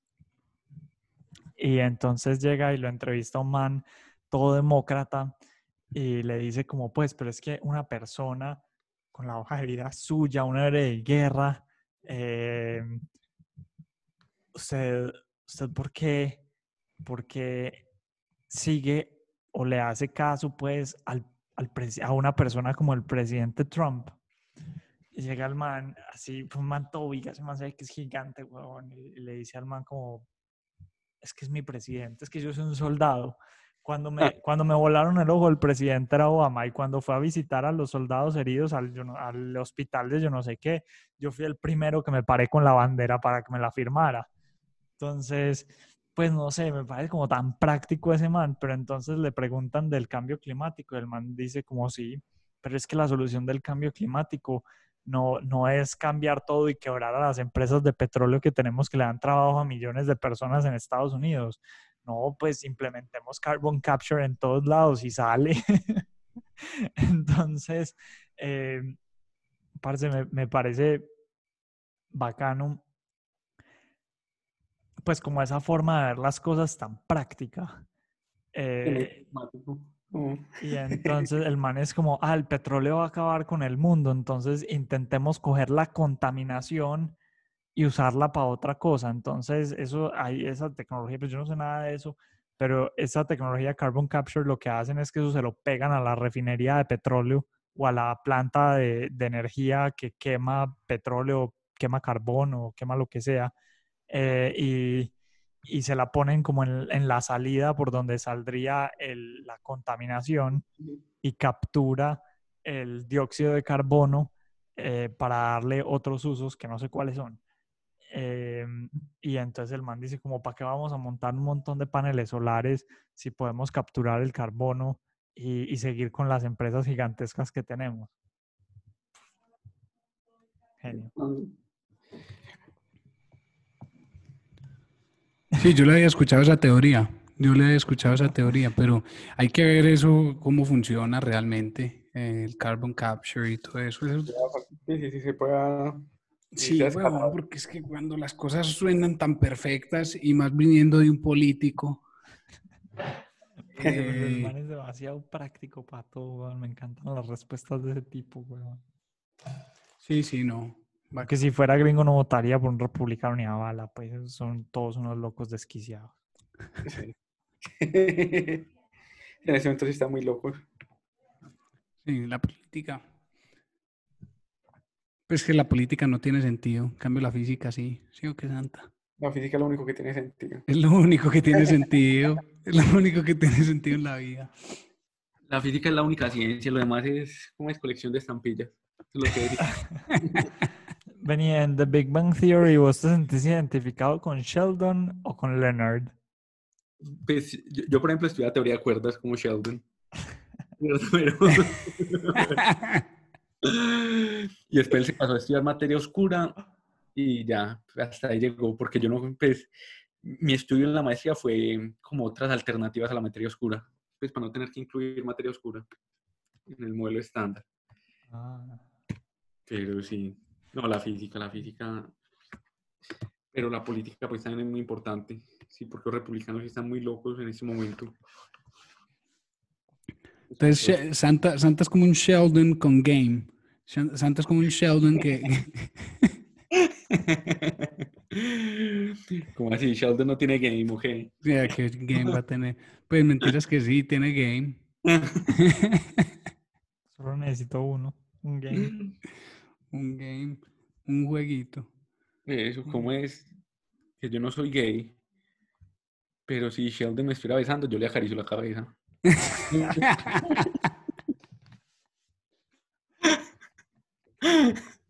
¿Quién dice eso? no, no, Eso es lo que inventar usted. Santa. no, no, es un dicho, porque que yo no soy gay, pero le acariciaría el pelo si...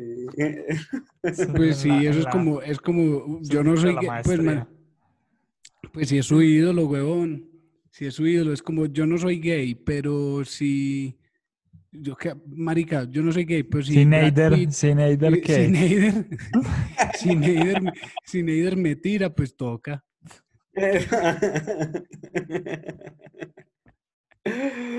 es verdad. No, James Rodríguez, James. Rodríguez le pide un besito, huevón, si usted no le da un besito a No, está en la banca, no, no se lo ganó. eh, parce, contar qué que falta de fue respeto. Qué falta de respeto. Sí. Hay cosas que son inevitables, como la física y el beso de James Rodríguez. sí. Simón, entonces contanos más de la herida de tu cara. No, no, no. No, eh, un man me apu- Solo para mayores de Prefi- 21. prefiero, prefiero no hablar del tema. Fue como otro amigo que tenemos nosotros que él cuenta que lo iban a atracar. Que nosotros Mm, que- ah, sí. que le abren sí. el hombro. ¿Usted conoce esa historia, Ricky? No. Nosotros tenemos un amigo, eh, el Osa. El Osa, ¿os conocés al Osa? Al man lo, lo iban a atracar. Él iba con la novia, era tarde por la noche. Y iba con la novia y por el obelisco, que, que si puta es el único que quiere caminar a las 2 de la mañana por el obelisco. Eh, Entonces se mete, yo no sé por dónde se metió, pero creo que estaba cerquita a la quebrada, no sé. Estaba yendo para la casa, pues en todo caso. Y, y como que se le aparece un niño de que Santa, nueve años, diez años, algo así dijo él. Un niño, pues, y, le, y le empezó a hablar y entonces, no sé, él como tratando de ignorarlo, como, ah, listo, tan, y que aparecieron dos manes más, dos manes más, y es que, ah, entonces, qué parcero, que no sé qué, entonces, mejor dicho, le empezaron a hablar, a decirle cualquier huevona, de pronto vos te acordás más de lo que le dijeron Santa, pero le empezaron a hablar como a echarle conversa y, y Osama pues les respondía, les respondía normal y toda la cosa. Y entonces, y entonces, hasta que se cansó y les digo, bueno, bueno, bueno, lo que sea. Entonces que ahí lo pararon pues y lo trataron de atracar. Entonces que la reacción de él fue inmediatamente pues le mandó un puño al primero, tan como que lo tumbó. Y se empezó a agarrar con el segundo. Y de atrás salió el niño corriendo y le metió una puñalada con un, con un, con un destornillador, creo que fue, Creo con que un es- destornillador en el hombro. Ajá. Y el huevón este se va para la casa y no va al doctor, nada. Amanece y es que hace, y al otro día lo llamo yo, yo estaba en China, yo estaba en Hong Kong en ese momento, me acuerdo, estaba en el aeropuerto. Está, está, es más, en ese momento se estaba mudando Marcela para China y yo fui a la Hong Kong a recogerla en el aeropuerto. Yo me acuerdo perfectamente, estaba esperándola a ella. Y lo llamé y me dijo, no, pues que no sé si ir a que me cojan puntos, no sé, no sé qué hacer. Y yo, pues, huevón, lo primero es que tenés que ir a que te desinfecten la herida. Y a ver, y creo que sí le terminaron poniendo puntos. Creo que sí. Ya ni me acuerdo. Pero esa, esa no es la primera historia del huevón igualita. Una Claro. vez, ¿pues te acordás de esta? Pues, eh, íbamos- veníamos de, salimos con el colegio, eh, salimos con el colegio, estamos pequeños, weón, 16 años tal vez, y íbamos para la casa, pues todo el mundo se fue para las casas después de una, de una, de una salida del colegio, quién sabe, una integración, algo por el estilo, pero era de día, pues, era oficial del colegio, entonces eran las 6 de la tarde, y todo el mundo se fue para la casa cuando me va llamando este huevón, es que, parce, me acaba de pasar algo. Y yo, ¿qué? ¿Qué le pasó? Es que me chocó un carro. Y yo, pero, pero está bien, me está llamando desde la casa. Pues sí, sí, estoy, No, estoy bien. ¿Y qué, qué tan fuerte fue? Pues fue que el, carro apenas estaba arrancando, él cruzó y el carro no lo vio. Y la cabeza, creo que quebró el parabrisas. La cabeza, la cabeza que, si no me acuerdo mal, de pronto no lo quebró, pero creo que lo quebró. Y, y quebró el parabrisas y él, y él cayó. Y el man le dijo, parce, ¿qué, ¿qué hacemos? Lo llevo al hospital. Y este man le dice, es que, no, hágale relajado. y la cara con dolor de cabeza después. Y, y me llamó, es que tengo dolor de cabeza, ¿qué hago, huevón? Y yo, pues, lo que diste haber hecho hace dos horas, anda pa, andate para el hospital. Sigue vivo y ese huevón va a ser el último de nosotros. Claro. huevón, sí. Pues muy charro, porque entonces ya la historia simplemente quedó en que lo había apuñalado un niño.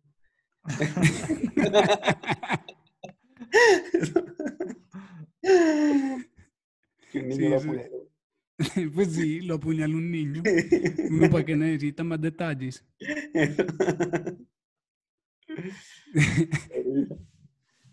¿Para qué más es- detalles?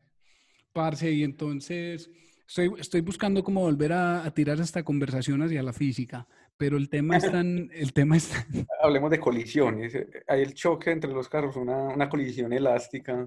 se conserva el momento lineal. Yo en un examen de física de la universidad puse que cuando tiraban un paquete desde un avión caía en línea recta. Ah, no. Sí, Galileo está retorciéndose en la tumba. Yo salí del examen todo seguro. Es que ¿Cuánto te dio el del, del paquete que caía? No tanto. Parece que usted qué hizo, weón. Yo, No, pues la fórmula de movimiento. la re- esa no era la respuesta. La, la respuesta claramente era omelette du fromage. Omelette Ah, du sí. fromage. Omelette du fromage. Dexter. ¿No viste ese capítulo? Parce, yo no entiendo esas caricaturas cómo son para niños, weón. Ah, las antiguas eran. Parce, pero yo te digo por qué. Yo te digo por qué. Porque tienen, tienen diálogos y tienen temas y tienen humor que un niño no entiende. Pero sí, que, que es, es humor y son, y son temas que un niño no entiende y el niño lo, lo toma por lo que es.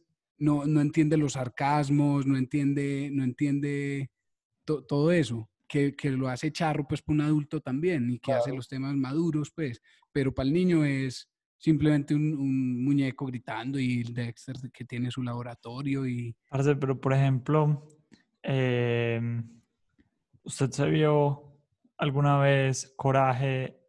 el El- perro cobarde. el pe- Claro. Marica, eso era, eso era impresionante. Era No, miedosa. uf. Y, y la vaca y el pollito, weón, también era demasiado retorcida.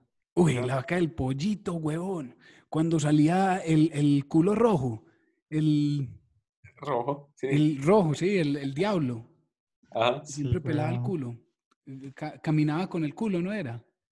Tenían también como unas catapultas con, con traseros de cerdo, ¿no era algo así? Y el primo deshuesado, huevón. El primo deshuesado y los papás no tenían torso. No, parce, las caricaturas, una locura. Sí, eso es otra cosa. Por ejemplo, como es en, en Zootopia. En Zootopia también hay un tiro finísimo, que es la conejita haciendo cuentas, viendo que el man evadió impuestos, ¿cierto? Entonces cogen la calculadora y es que ah, algo que sí sabemos hacer los conejos es multiplicar, ¿cierto? Multiplicar. Y bueno, me hizo Utopia, no cogía ese tiro. Pero es que, pero es que esos son, es- esos son como indirectas, esos son, pero es que, huevón, estas caricaturas que daban Cartoon Network eran demasiado locas. Pues marica, váyase incluso más atrás, hace 50 años caricaturas de Disney, habían caricaturas en las que habían esclavos y sí, huevón, habían, habían, pues era Mickey, creo que hay una caricatura que Mickey maneja un barco de esclavos, una chimbada así, algo por el estilo, A ver, vamos a ver. como de los años 40, 50. Sí, Mickey Mouse, Slave Ship. Me sí, sí, sí, lo encontré, algo por llama- el estilo. Se llama Mickey's Melodramer Eso es muy raro. de 1933. Y este. Sí, un barco de esclavos, una cosa loca. Y en blanco y negro, eso todo miedoso. Mickey. No, lo que más raro me parece es Goofy, porque es como una persona y Pluto es un perro. ¿Cierto? Goofy, pues, Goofy es un perro también, es un hound. Sí, por eso, pero porque Pluto es como una mascota, mientras que Goofy es una persona, así como con derechos y no la misma especie. Sí, es raro. Es raro. Es como el esclavo. Eso, puro racismo ahí con, con Pluto. Solo porque es amarillo, weón. Ahí está la, la conexión. Sí. Pero Goofy es negro. Y No, Goofy es negro. no tiene un chale. Ah, bueno, sí. Sí, Goofy es No, negro. no sé. Goofy, Goofy es un perro negro, ¿no? Claro, huevón. Pluto es amarillo, entonces ¿Vos crees que esas cosas las hacían, las hacen, las hacen en, el- o las hicieron a propósito? Ese tipo de, pues se dieron cuenta que, ah, este es un perro, este también es un perro, y, y es como una, tiene como una, una ra- razón oculta, pues una, una significancia oculta. No, yo creo que no. Pues yo creería que no. Además que tenían a Pluto y después fueron a crear otro personaje. Parece, pero hay blogs en internet al respecto, weón. Puras Sí, teorías conspirativas. Los pueden leer. Pues es que no has visto todas, pues en algún momento fue una, fue una, un tema muy grande que Disney ponía mensajes subliminales en las películas. Y hay un Ah, montón. Que el castillo de la sirenita es un pipí. Ah. El Rey León cuando se muere Mufasa dice sex, algo así. Sí. No, es cuando, es Ah, cuando cuando lo ve en la Simba nube. Ajá. se tira cuando lo ve, cuando lo ve en el aire. Algo así. No, Sí, no sí. me acuerdo. No me acuerdo. Pero bueno. Ricky, ¿vos tenés alguna otra pregunta de inteligencia artificial? Aquí está. Mira, vea, les voy a compartir mi pantalla. He aquí la prueba de que Disney es satánico. A ver, Aquí está el Dick en el castillo. un nepe. Sí, Un nepe de oro. Pero lo peor es que, pues sí Sí. es claro. Ahí está. Pero yo no creo que eso sea de gusto. Yo creo que es que somos tan depravados que... No, marica, vos no haces uno, con- eso sí lo dibujas de gusto, con seguridad. Sí. ¿Vos no ¿Has visto el de, el de Wanda y no sé qué? Que Ah, no, co- eso sí. Cosmo y Wanda, ok. No, no Cosmo y Wanda, que son unos, unos, unos ratoncitos que montan en un águila, No, una película. No. no, no. Sería una película china, Simon. No, no, no no, llegó a Colombia. Disney, muy famosa, top 100. Muy famosa. Y hay una parte en la que pasan con el águila y abajo hay, unas, ah, hay unos edificios con ventanas. Y si vos haces zoom a las ventanas, son puras imágenes porno. ¿Sí? Sí. Sí. Hay muchas. Yo me las sé todas. Hay una página que dice Eight Classic Dick, Jo- Dick Jokes Hiding in Disney Movies.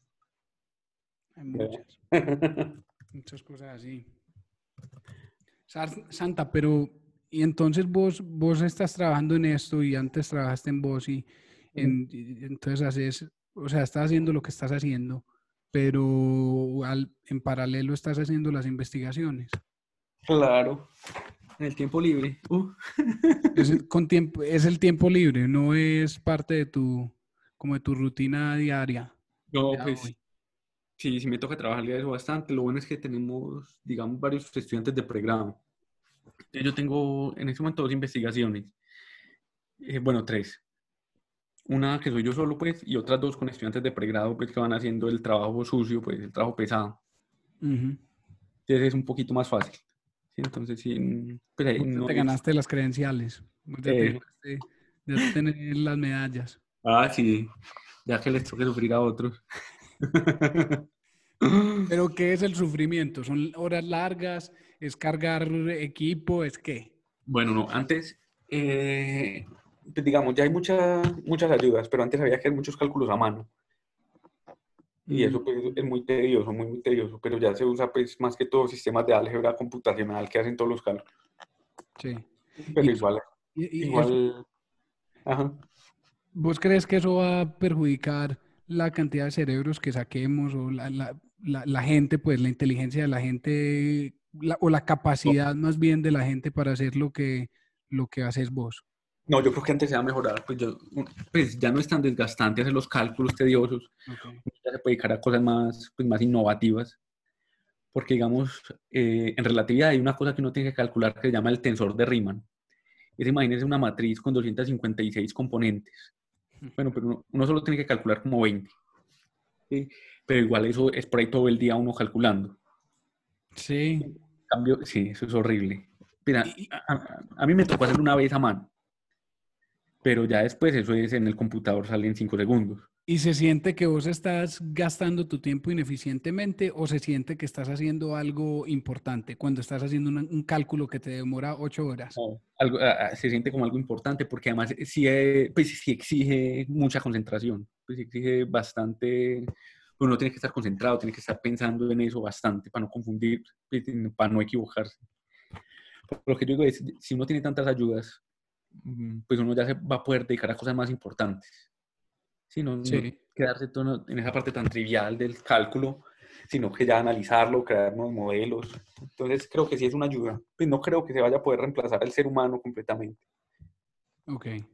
Y la capacidad, pero mi pregunta va más por la capacidad del ser humano en, en- en comprender, porque parte, o sea, parte de entrenar un cerebro es ser capaz de hacer esos cálculos, ¿cierto? Sí. Pero si vos desde el principio, cuando estás, por ejemplo, vos sos un profesor y tenés estudiantes y en 20 años sabes que ninguno de tus estudiantes es capaz de hacer los cálculos que vos sos capaz de hacer y yendo para adelante nadie va a ser capaz de hacerlos porque ya tienen herramientas. ¿Qué tanto perjudica eso el entrenamiento de un cerebro o de una persona que tiene que, eh, o sea, igualmente esa persona tiene que entender cómo hacer los cálculos o no? sí. Sí, yo creo que es muy importante que sepa pues, qué está haciendo el computador por detrás. Pues no, no ciegamente, pues digamos uno, que le enseñan a sumar, a restar, a multiplicar. Uno tiene que saber como la lógica, pero después uno ya no vuelve y hace pues una división de cuatro dígitos jamás en la vida, sino que uno coge la calculadora y lo hace siempre en la calculadora. Sí. Pero sí, hay, hay que saber hacerlo. Pues igual todos los cálculos hay que saber cómo se hacen. O sea, eso lo va a seguir, eh, lo va a seguir enseñando la- las Sí. universidades. Ajá. Sí, sí, sí. Se sigue haciendo, pues, al menos entendiendo qué es lo que hace eso por detrás. Hacerlo una sola vez, así sea. Una sola vez Pues porque vos pones un ejemplo, un ejemplo muy, mu- muy, pues cuando vos pones el ejemplo de sumar y multiplicar y dividir, Ajá. pues es, es mucho más sencillo aprender a dividir y a multiplicar y a, y a sumar. Eh, Ricky, multiplicar es como sumar, pero diferente. Es- entonces es mucho más sencillo.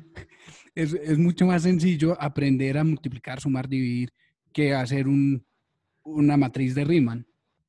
No sé, no, no sé. Pues yo creo que puede que no. Puede que sea más difícil uno aprender el concepto pues para multiplicar, eh, porque uno no tiene bases, pues uno está creando apenas las bases. Ah, bueno, ya te fuiste por la... Ah, bueno. Ya cuando pues la matriz de Riemann simplemente es empezar a multiplicar cosas y empezar a, a manejar unos índices, pues sí es difícil. Bueno, no pero multiplicar, hacer una división de cuatro dígitos es mucho más fácil que hacer un cálculo de ocho horas. que lo Sí, que estás sí, sí, diciendo la vos. Sí. Por eso, por eso, por eso te digo. Entonces, enseñar un cálculo de ocho horas, sea lo que sea, sea matriz de Riemann o lo que de pronto ese no es el mejor ejemplo, pero no conozco otro porque no, no. ¿cierto? Pero, pero enseñar un cálculo de ocho horas es mucho más difícil que enseñar una división de cuatro dígitos, sea lo que sea ese, ese cálculo. Entonces, ¿qué tanto van a decir las, las universidades? No gastemos el tiempo en esta huevonada, más bien compre el software y enseñamos cómo utilizar el software. Y es mucho más, y es mucho, y es necesario pues aprender, saber dividir y multiplicar, ¿cierto? De pronto no es absolutamente necesario saber hacer ese cálculo. Por eso te digo, ¿cuál, es tu, cu- cuál era tu opinión? Que, que me la diste, pero por eso, por eso lo pregunto, pues. Pues yo, digo que si, que si tomas alternativas, sí es muy peligroso. Si uno olvida, pues, como la, la parte fundamental. Sí, lo toma como una caja negra, sí sería completamente peligroso. Pues uno no, no sabe qué está haciendo bien, no sabe qué está haciendo mal. Yo, por ejemplo, Simon, para mantenerme al día, huevón, me gusta a veces por las mañanas hacerme unas ecuaciones diferenciales con Laplace. No hay mejor forma de empezar el día que eso. Sí, de acuerdo, sí, no. Eso- Puro, puro sudoku, puro, puro ejercicio de viejita. Yo me quedé dormido en todas las clases de ecuaciones diferenciales del semestre, huevón. ¿Con quién? Con. Horacio. Ok. Yo no sé, yo no sé cómo se también, llama, pero yo no podía, eso era a las 6 de la mañana y yo no podía y casi pierdo la materia por ley del 2 porque yo llegué al final y yo, yo había dormido todo el semestre y, y no, eso fue horrible. weón. Santa y yo tuvimos una clase. ¿Vos te acordás cuál era esa clase, Santa? Claro, materiales. Materiales. Ah, no, pero Con sí, sí. Y Santa y yo tenía, eh, fue la única clase que me tocó en toda la universidad con Santa. Y, y este man y yo te- Babeando. teníamos, teníamos turnos, turnos para dormir. Entonces, mientras Santa dormía, yo, yo manaba bolas y tomaba nota. Y Santa, babiábamos, era babi- la mesa babiada. También me acuerdo de la clase de, eh, de, de la que era dibujar Ay, Pantoja.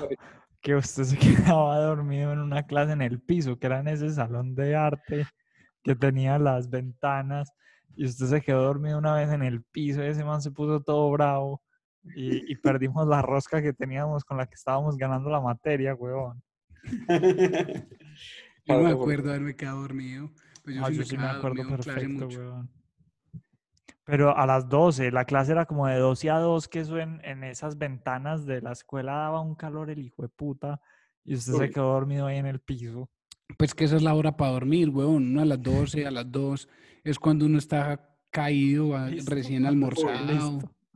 No, no hay nada más difícil que estar despierto a las 2, ya sea AM o PM. De 2 a 4, AM o PM, eso es lo más difícil. Sí, si pasa de las 4 ya coronó, ya pasa derecho. Sí, AM es, o PM. es verdad.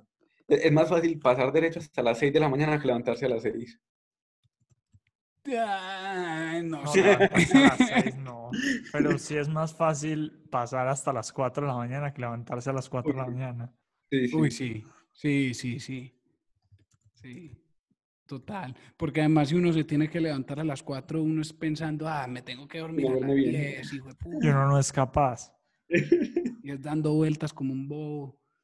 Contando las horas. Si me Sí, con- sí, ¿Cuántas contando me- los minutos, güey. cada media hora mira el reloj, es que puta, media hora menos de dormir. A levantarse al otro día para parcial a las 6 de la mañana. Oiga, si, si no llegas a cero. Sí, uy, sí. No, no, no, horrible. Qué pereza parciales. qué locha. Simon, Y a está- nosotros nos tocaba, más- pues Santa, come mierda, weón. Yo siempre le tuve, yo siempre le tuve un- un- una envidia a Santa, weón. Porque vos, vos, eh, parciales maluco, pero a vos no te tocaba estudiar ¿Por tanto qué? como nosotros estudiábamos, weón, porque a vos te entraba más fácil. Vos entendías todo mucho más fácil.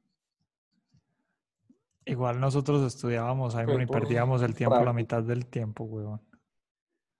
Las estudiadas de nosotros eran un 30-40% jugar FIFA y un 60-70% estudiar. Supongo que sí. Yo nunca, la verdad es que yo nunca trasnoché para estudiar. Una vez en primer semestre trasnoché. De resto, a las Sí, nueve ya también había por examen de química el primer semestre me metí una trasnochada y me fue horrible. Exacto, me fue horrible también. Y desde ese entonces yo dije, "Eh, a las 9 o 10 paro de estudiar y ya, y lo que fue fue. Más bien empieza uno a estudiar temprano. Lo que uno no pueda estudiar en seis horas, huevón, seis horas. Seis horas es mucho estudio para un parcial, ¿no? No, es mejor llegar descansadito. Claro que uno, sí- uno, uno, ¿cuánto estudia uno más o menos para un parcial? La verdad es que más de seis horas, ¿sí o qué? Sí, Porque uno estudia tres o cuatro días. más, 12 o 15 horas. Pues no, hay gente que no necesitaba estudiar, como Santa. Sí, hay gente. O Catalina, la exnovia, tampoco estudiaba, weón. No. No, esa gente me da rabia, weón. Eh, eh, Santa, yo no sé si vos te acordás, en primer semestre yo fui a estudiar con vos para que me, o vos fuiste a mi casa a enseñarme una chimbada, weón. No, no, eh, ¿Qué? ah, se me olvidó el nombre de la clase, pero que eran puros ceros y unos, ceros y unos, puro... Ah, pero eran binarios, pues en... sí, en- binarios, pero la clase, ¿cómo, cómo se llamaba? no me acuerdo. ¿Sí o no? ¿Qué? Pues era la- como la clase de programación, pero eso tenía Sí, otro sí. nombre. Tal vez es programación. Bueno, en fin, yo no sabía No, un no me acuerdo, weón. sí. Y Que Santa hacía operaciones binarias. Sí, Mm, vos fuiste a enseñarme, no sé si te acordás. Y cuando No vos te fuiste, yo te dije, parce, muchas gracias. Tres horas, pues vos dedicaste tiempo, como tres horas, y yo, parce, muchas gracias. eh, todo bien, vos te fuiste.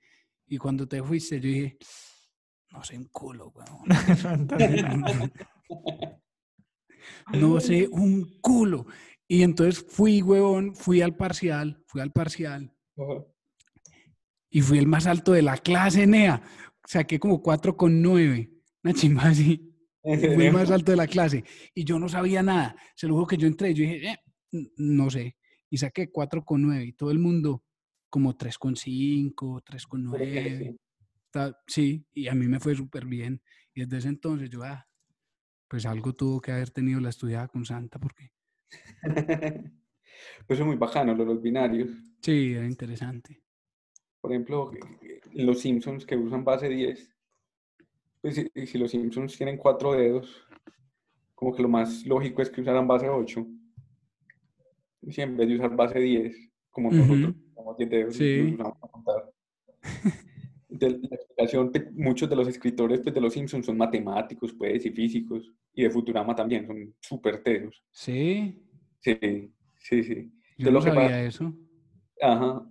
Entonces Dios en los Simpsons sí tiene 10 dedos. Dios es el único personaje de los Simpsons que tiene 10 dedos. Entonces es como la explicación que dan, sí. Ah, muy bacano. Sí, no, pues yo creo que Futurama es como los caricaturistas más académicos que hay. Teorema para un capítulo y todo. Sí. O sea, es una, es una caricatura muy inteligente lo que estás diciendo vos. Sí, Muy académicamente sí, sí. orientada. Pero así como con, con coraje el perro cobarde, no te dabas cuenta de las cosas pesadas que tenía cuando te veías Futurama, Ah, sí, tampoco te claro. dabas cuenta de esas cosas, Simon. Pues que Sí, Fu- no, Futurama y los Sims, sí, exacto. Sí, sí. Eh, digamos, hay, hay un capítulo muy famoso cuando Homero se vuelve inventor, eh, que él empieza a escribir cosas en el tablero. Cuando inventa, yo creo que la escopeta de maquillaje y la... eh, él, él escribe una fórmula del tablero eh, relacionada con algo que llama el último teorema de Fermat. ¿Cierto? El último te- Ujú. eh, Ustedes saben cuál es Pitágoras, pues A al cuadrado más B al cuadrado igual a C al Sí. cuadrado. El viejo. Pita. Eso, Pitágoras uno lo puede resolver con números enteros. Por ejemplo, 3 al cuadrado es 9, 4 al cuadrado es 16. Cuando lo sumo me da 25, que es 5 al cuadrado. Entonces, lo que dijo Fermat es que si yo no elevo al cuadrado, sino a la 3 o a la 4 o a la 5, pues potencias más grandes, yo ya no puedo encontrar ninguna solución en enteros. ¿cierto? Y, y se demoraron por ahí 400 años en demostrar eso. Sino que en Los Simpsons, entonces Homero pone en el tablero algo que parece la solución a algo a la 12, ¿cierto? Como si estuviera en contra, pues como si estuviera probando que es falso el, el último teorema de Fermat. Ah, Y en, e- y en esa época las calculadoras no tenían esa precisión, entonces todo el mundo metía eso en la calculadora y parecía pues como si sí fuera verdad. Entonces, pero lo que hicieron fue que los escritores buscaron, se pusieron a buscar números que pareciera pues que dieran en contra de Fermat. vea, Sí, es muy bacano. muy teso eso. Sí, no, eh, hay un libro completo pues de, de las matemáticas de los Simpsons. Eh, ¿De quién es? De algo... Deberían sacar un documental en Netflix, weón, sobre el tema. Sí. Yo voy a confesar que yo nunca vi Los Simpsons, weón, nunca me gustó. Pues como que nunca lo entendí, weón. Mi, Es que mi mente es Simpson- demasiado simple para Los Simpsons. Los Simpson es, es, es uno de esos programas que requiere amor por los personajes. Entonces, hasta que vos no, hasta que vos no te sentís como, como que sabes identificar qué es lo charro o qué es lo bacano que te gusta de cada personaje, no, no te alcanzas a sentir como entretenido con los Simpson. Al menos así me pasa a mí. A, mí me gusta los Simpson porque Homero me hace reír, pero yo sé qué es lo que me gusta de Homero, que es un tonto, huevón, que es, que es atravesado, o sea, que tiene ciertas características que me parecen bacanas o charras o, o lo que sea. Pero si vos no te lo ves lo suficiente como para generar ese, ese lazo con el personaje, no, no, no, no, no, no te termina gustando. Hay Sí, a mí- muchos programas así. A mí me gustaba la Samurai X. Uh, Samurai, es brutal. Uy, Inuyasha. no había que pensar mucho. Solamente ver un man boleando espada como loco. No, yo me vi hace poquito, fue uno en Netflix, Kill la Kill. La Kill. Kill la Kill. Kill, como matar, la, Sí. y otra vez kill. Ok. Y casi en pelota, peleando. Es brutal. sí, es muy Eso es lo que le gusta a los físicos. Ay, claro. qué bien santa esta, esta pequeña ventana a tu cerebro. güey. Para eso usan la inteligencia.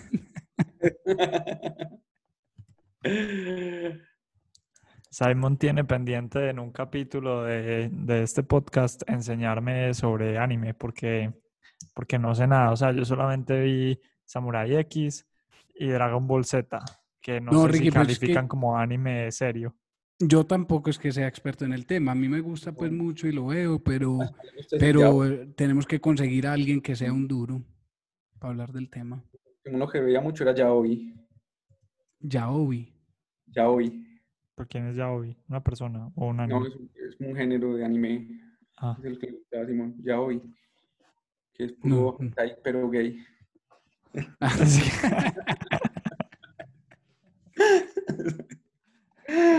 bueno, claro que solamente conocer el, el término ya te pone en una posición complicada.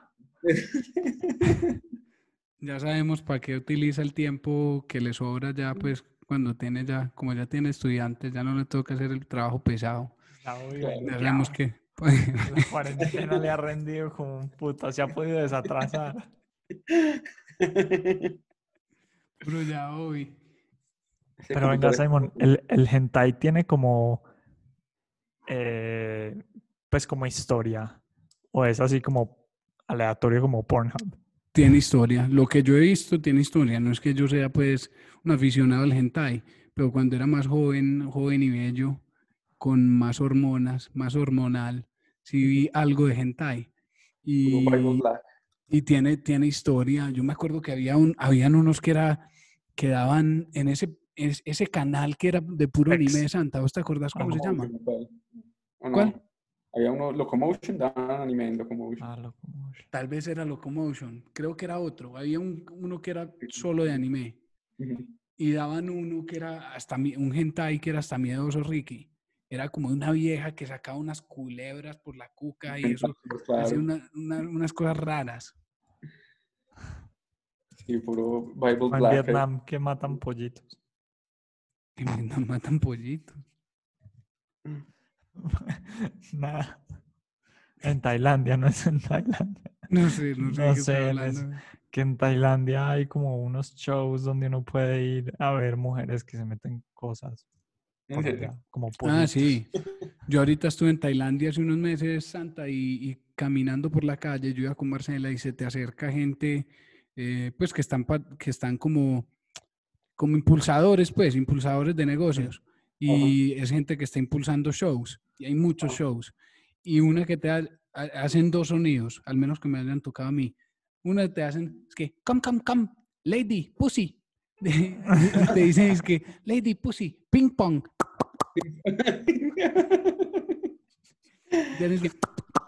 Y otra que hacen es que, come, come, lady, pussy, bird. Bird. Pero ese es el al pollito. Sí, bird. Y hacen así, hacen es que. Horrible. Yo, ah, porque tienen un menú, tienen un menú, entonces te muestran un menú y entonces ah, te hacen ping pong, ping pong. Y entonces yo empecé a mirar el menú porque me llamó la atención y yo, parece que un menú larguísimo porque tienen como 50 cosas diferentes y cada uno es una cosa diferente, como ping pong show, no sé qué show, no sé qué show. ¿Y ¿Cierto? cuál Son era el como diámetro 50. promedio de esas cosas? ¿Cómo? ¿Y en promedio qué diámetro? Ya sabrá el putas porque no fui. Pero, pero no, no creo que te des cuenta si estás haciendo el amor, no creo que te des cuenta. No, pero es que usted no paga por, por hacer el amor con nadie, usted paga por ver Sí, no, un no. show donde una mujer se mete un pollito. Yo Sí, sí, sí, sí. Pero Eso es una locura, güey. pero eso es lo que está preguntando Santa, que qué diámetro tienen que tener para vender un puto pollito. Ah, O, usarán esos espéculos que usan las ginecólogas para... Damn. es que creo que prefiero hablar otra vez de, de Obuyabi.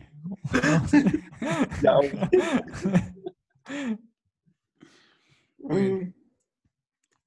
De- de- Locomotion intenté ver Full Metal Alchemist. Ah, Es buena. Fracasé. Sí. Ah, es que no- de Netflix.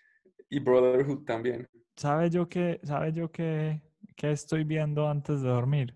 Esos realities donde engañan carros. Eso es lo que, lo que descansa mi cerebro. Bueno, West Coast Customs ahora, y cosas así. Sí. sí como eso es bacano. Sí. Pues es mañé, pero Como el Grease Monkey. eh, Grease Monkey bacano. Grease Monkey Garage, Gotham Garage. sí, ese Gotham, ¿te lo has visto? Sí. Es From bueno. se llama, pero el show se llama From no sé qué to no sé, como de, de sí. chatarras a, A carrazos. a carrazos, algo así. ¿Qué es eso? Go- Gotham Garage. Es un programa ahí que cogen carros pelles y los transforman. Pues carros chatarras. Bueno, muchachos, yo tengo como hambre, Bueno, tengo ganas de, de ir a comer. O Ricky, Pollito. ¿usted tiene algo más para hablar, además de pollitos? no. Me debe el episodio de anime porque necesito, necesito entrar a, a la subcultura. Eso, búsquese Bible Black. Eh, Hay muchos tentáculos. Y... No, Simon me recomendó una vez uno que era Death Note. Hace brutal. Death Note es Uno de los mejores animes que hay. Sí, en la libretica. es Muy bacano. Hay muchos que animes bacanos, hay muchos animes muy bacanos.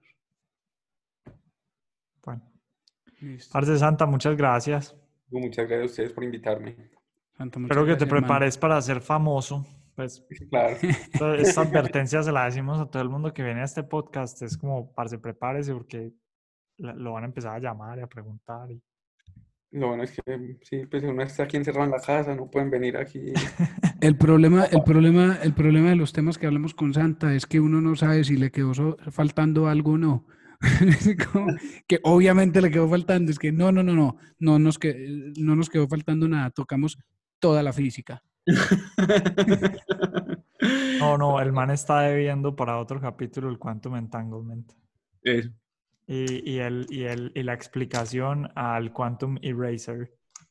Sí, y la gravedad cuántica. la- Son, marica, esos son, son temas que eh, a, a mí me da como vacío existencial. Como que siento que ya me voy a morir cuando, cuando veo un video de esos. No, pero, pero pudimos tocar como lo, lo, lo principal que vos estás estudiando, ¿no, Santa? Yo creo que sí. Y que les paso una lista de los artículos que estamos haciendo para que, para que se empapen. Mandáselos a Simon, porfa. Mando toda la bibliografía y... No, lo peor es que Santa, Santa sí escribe en Medium, Ricky. Ah, escribí uno, pero ese ese sí es divulgativo sobre el de ondas gravitacionales. Es divulgativo y son, es, es comprensible Ese sí es fácil. para la mente estándar. Eh, entonces es interesante. No, es, es interesante, Santa. A veces, pues uno poder hablar de cosas complicadas de forma sencilla. Es que eso es, eso es lo que, eso es lo que, lo que hace falta en el mundo. Hay tantas cosas complicadas que nadie sabe explicar. Y pues poder hacer eso, al menos un poquito en este podcast, es muy bacano. Y nosotros estábamos intentando hacer un coloquio en el planetario, hicimos como tres. Pero vos estás en China. Yo creo que, que, pues, Santi y Mesa fueron a ese coloquio. Sí, yo me acuerdo. Me, hice Sí, eso es muy chévere. Pues uno, pues como tener la oportunidad de hablar de, de temas, pero ya más aterrizados, con gente pues que esté interesada, es muy bacano. Bueno, no, te, te, te tenemos que tener en el podcast otra vez otro día. ¿Y cuál es la diferencia entre un coloquio y un simposio? En el coloquio era como más conservado, pues más conversadito.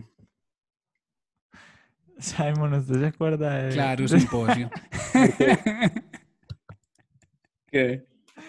No, sino que había una pelada en la universidad que todas las clases iba para un simposio. Bueno, ya no podía ir nunca a la clase porque ¿En siempre tenía un simposio. No es que no puedo atender, profe. Quería saber si Simon se acordaba. Y entonces le pusimos simposio. Era simposio. No, pero, pero fuera de charla, te tenemos que tener otra vez acá, Santa, para que hablemos y de pronto lo que hacemos la próxima vez es que si hay un tema en particular del que querés hablar, nos enfocamos en ese una. tema y hablamos de ese tema específicamente. Porque lo que estoy viendo es que con este tipo de conversaciones de física y, eh, son temas muy, muy, pues, eso ya lo sabía, pero son temas muy densos, huevón, que si de pronto no nos, enfo- nos enfocamos en, una, en un solo aspecto, podemos tocarlo mejor y, y- y comprenderlo y, y explicarlo. Ujú, Puede ser. Entonces, cuando tengas algo así interesante, ahí estamos hablando y, y ojalá volvás. De una. Listo, listo. Muy bacano, muy Muchas bacano. gracias, Santa. Chao. Gracias, Ricky. chao, Carta. Sí, chao. Gracias, Chao. chao.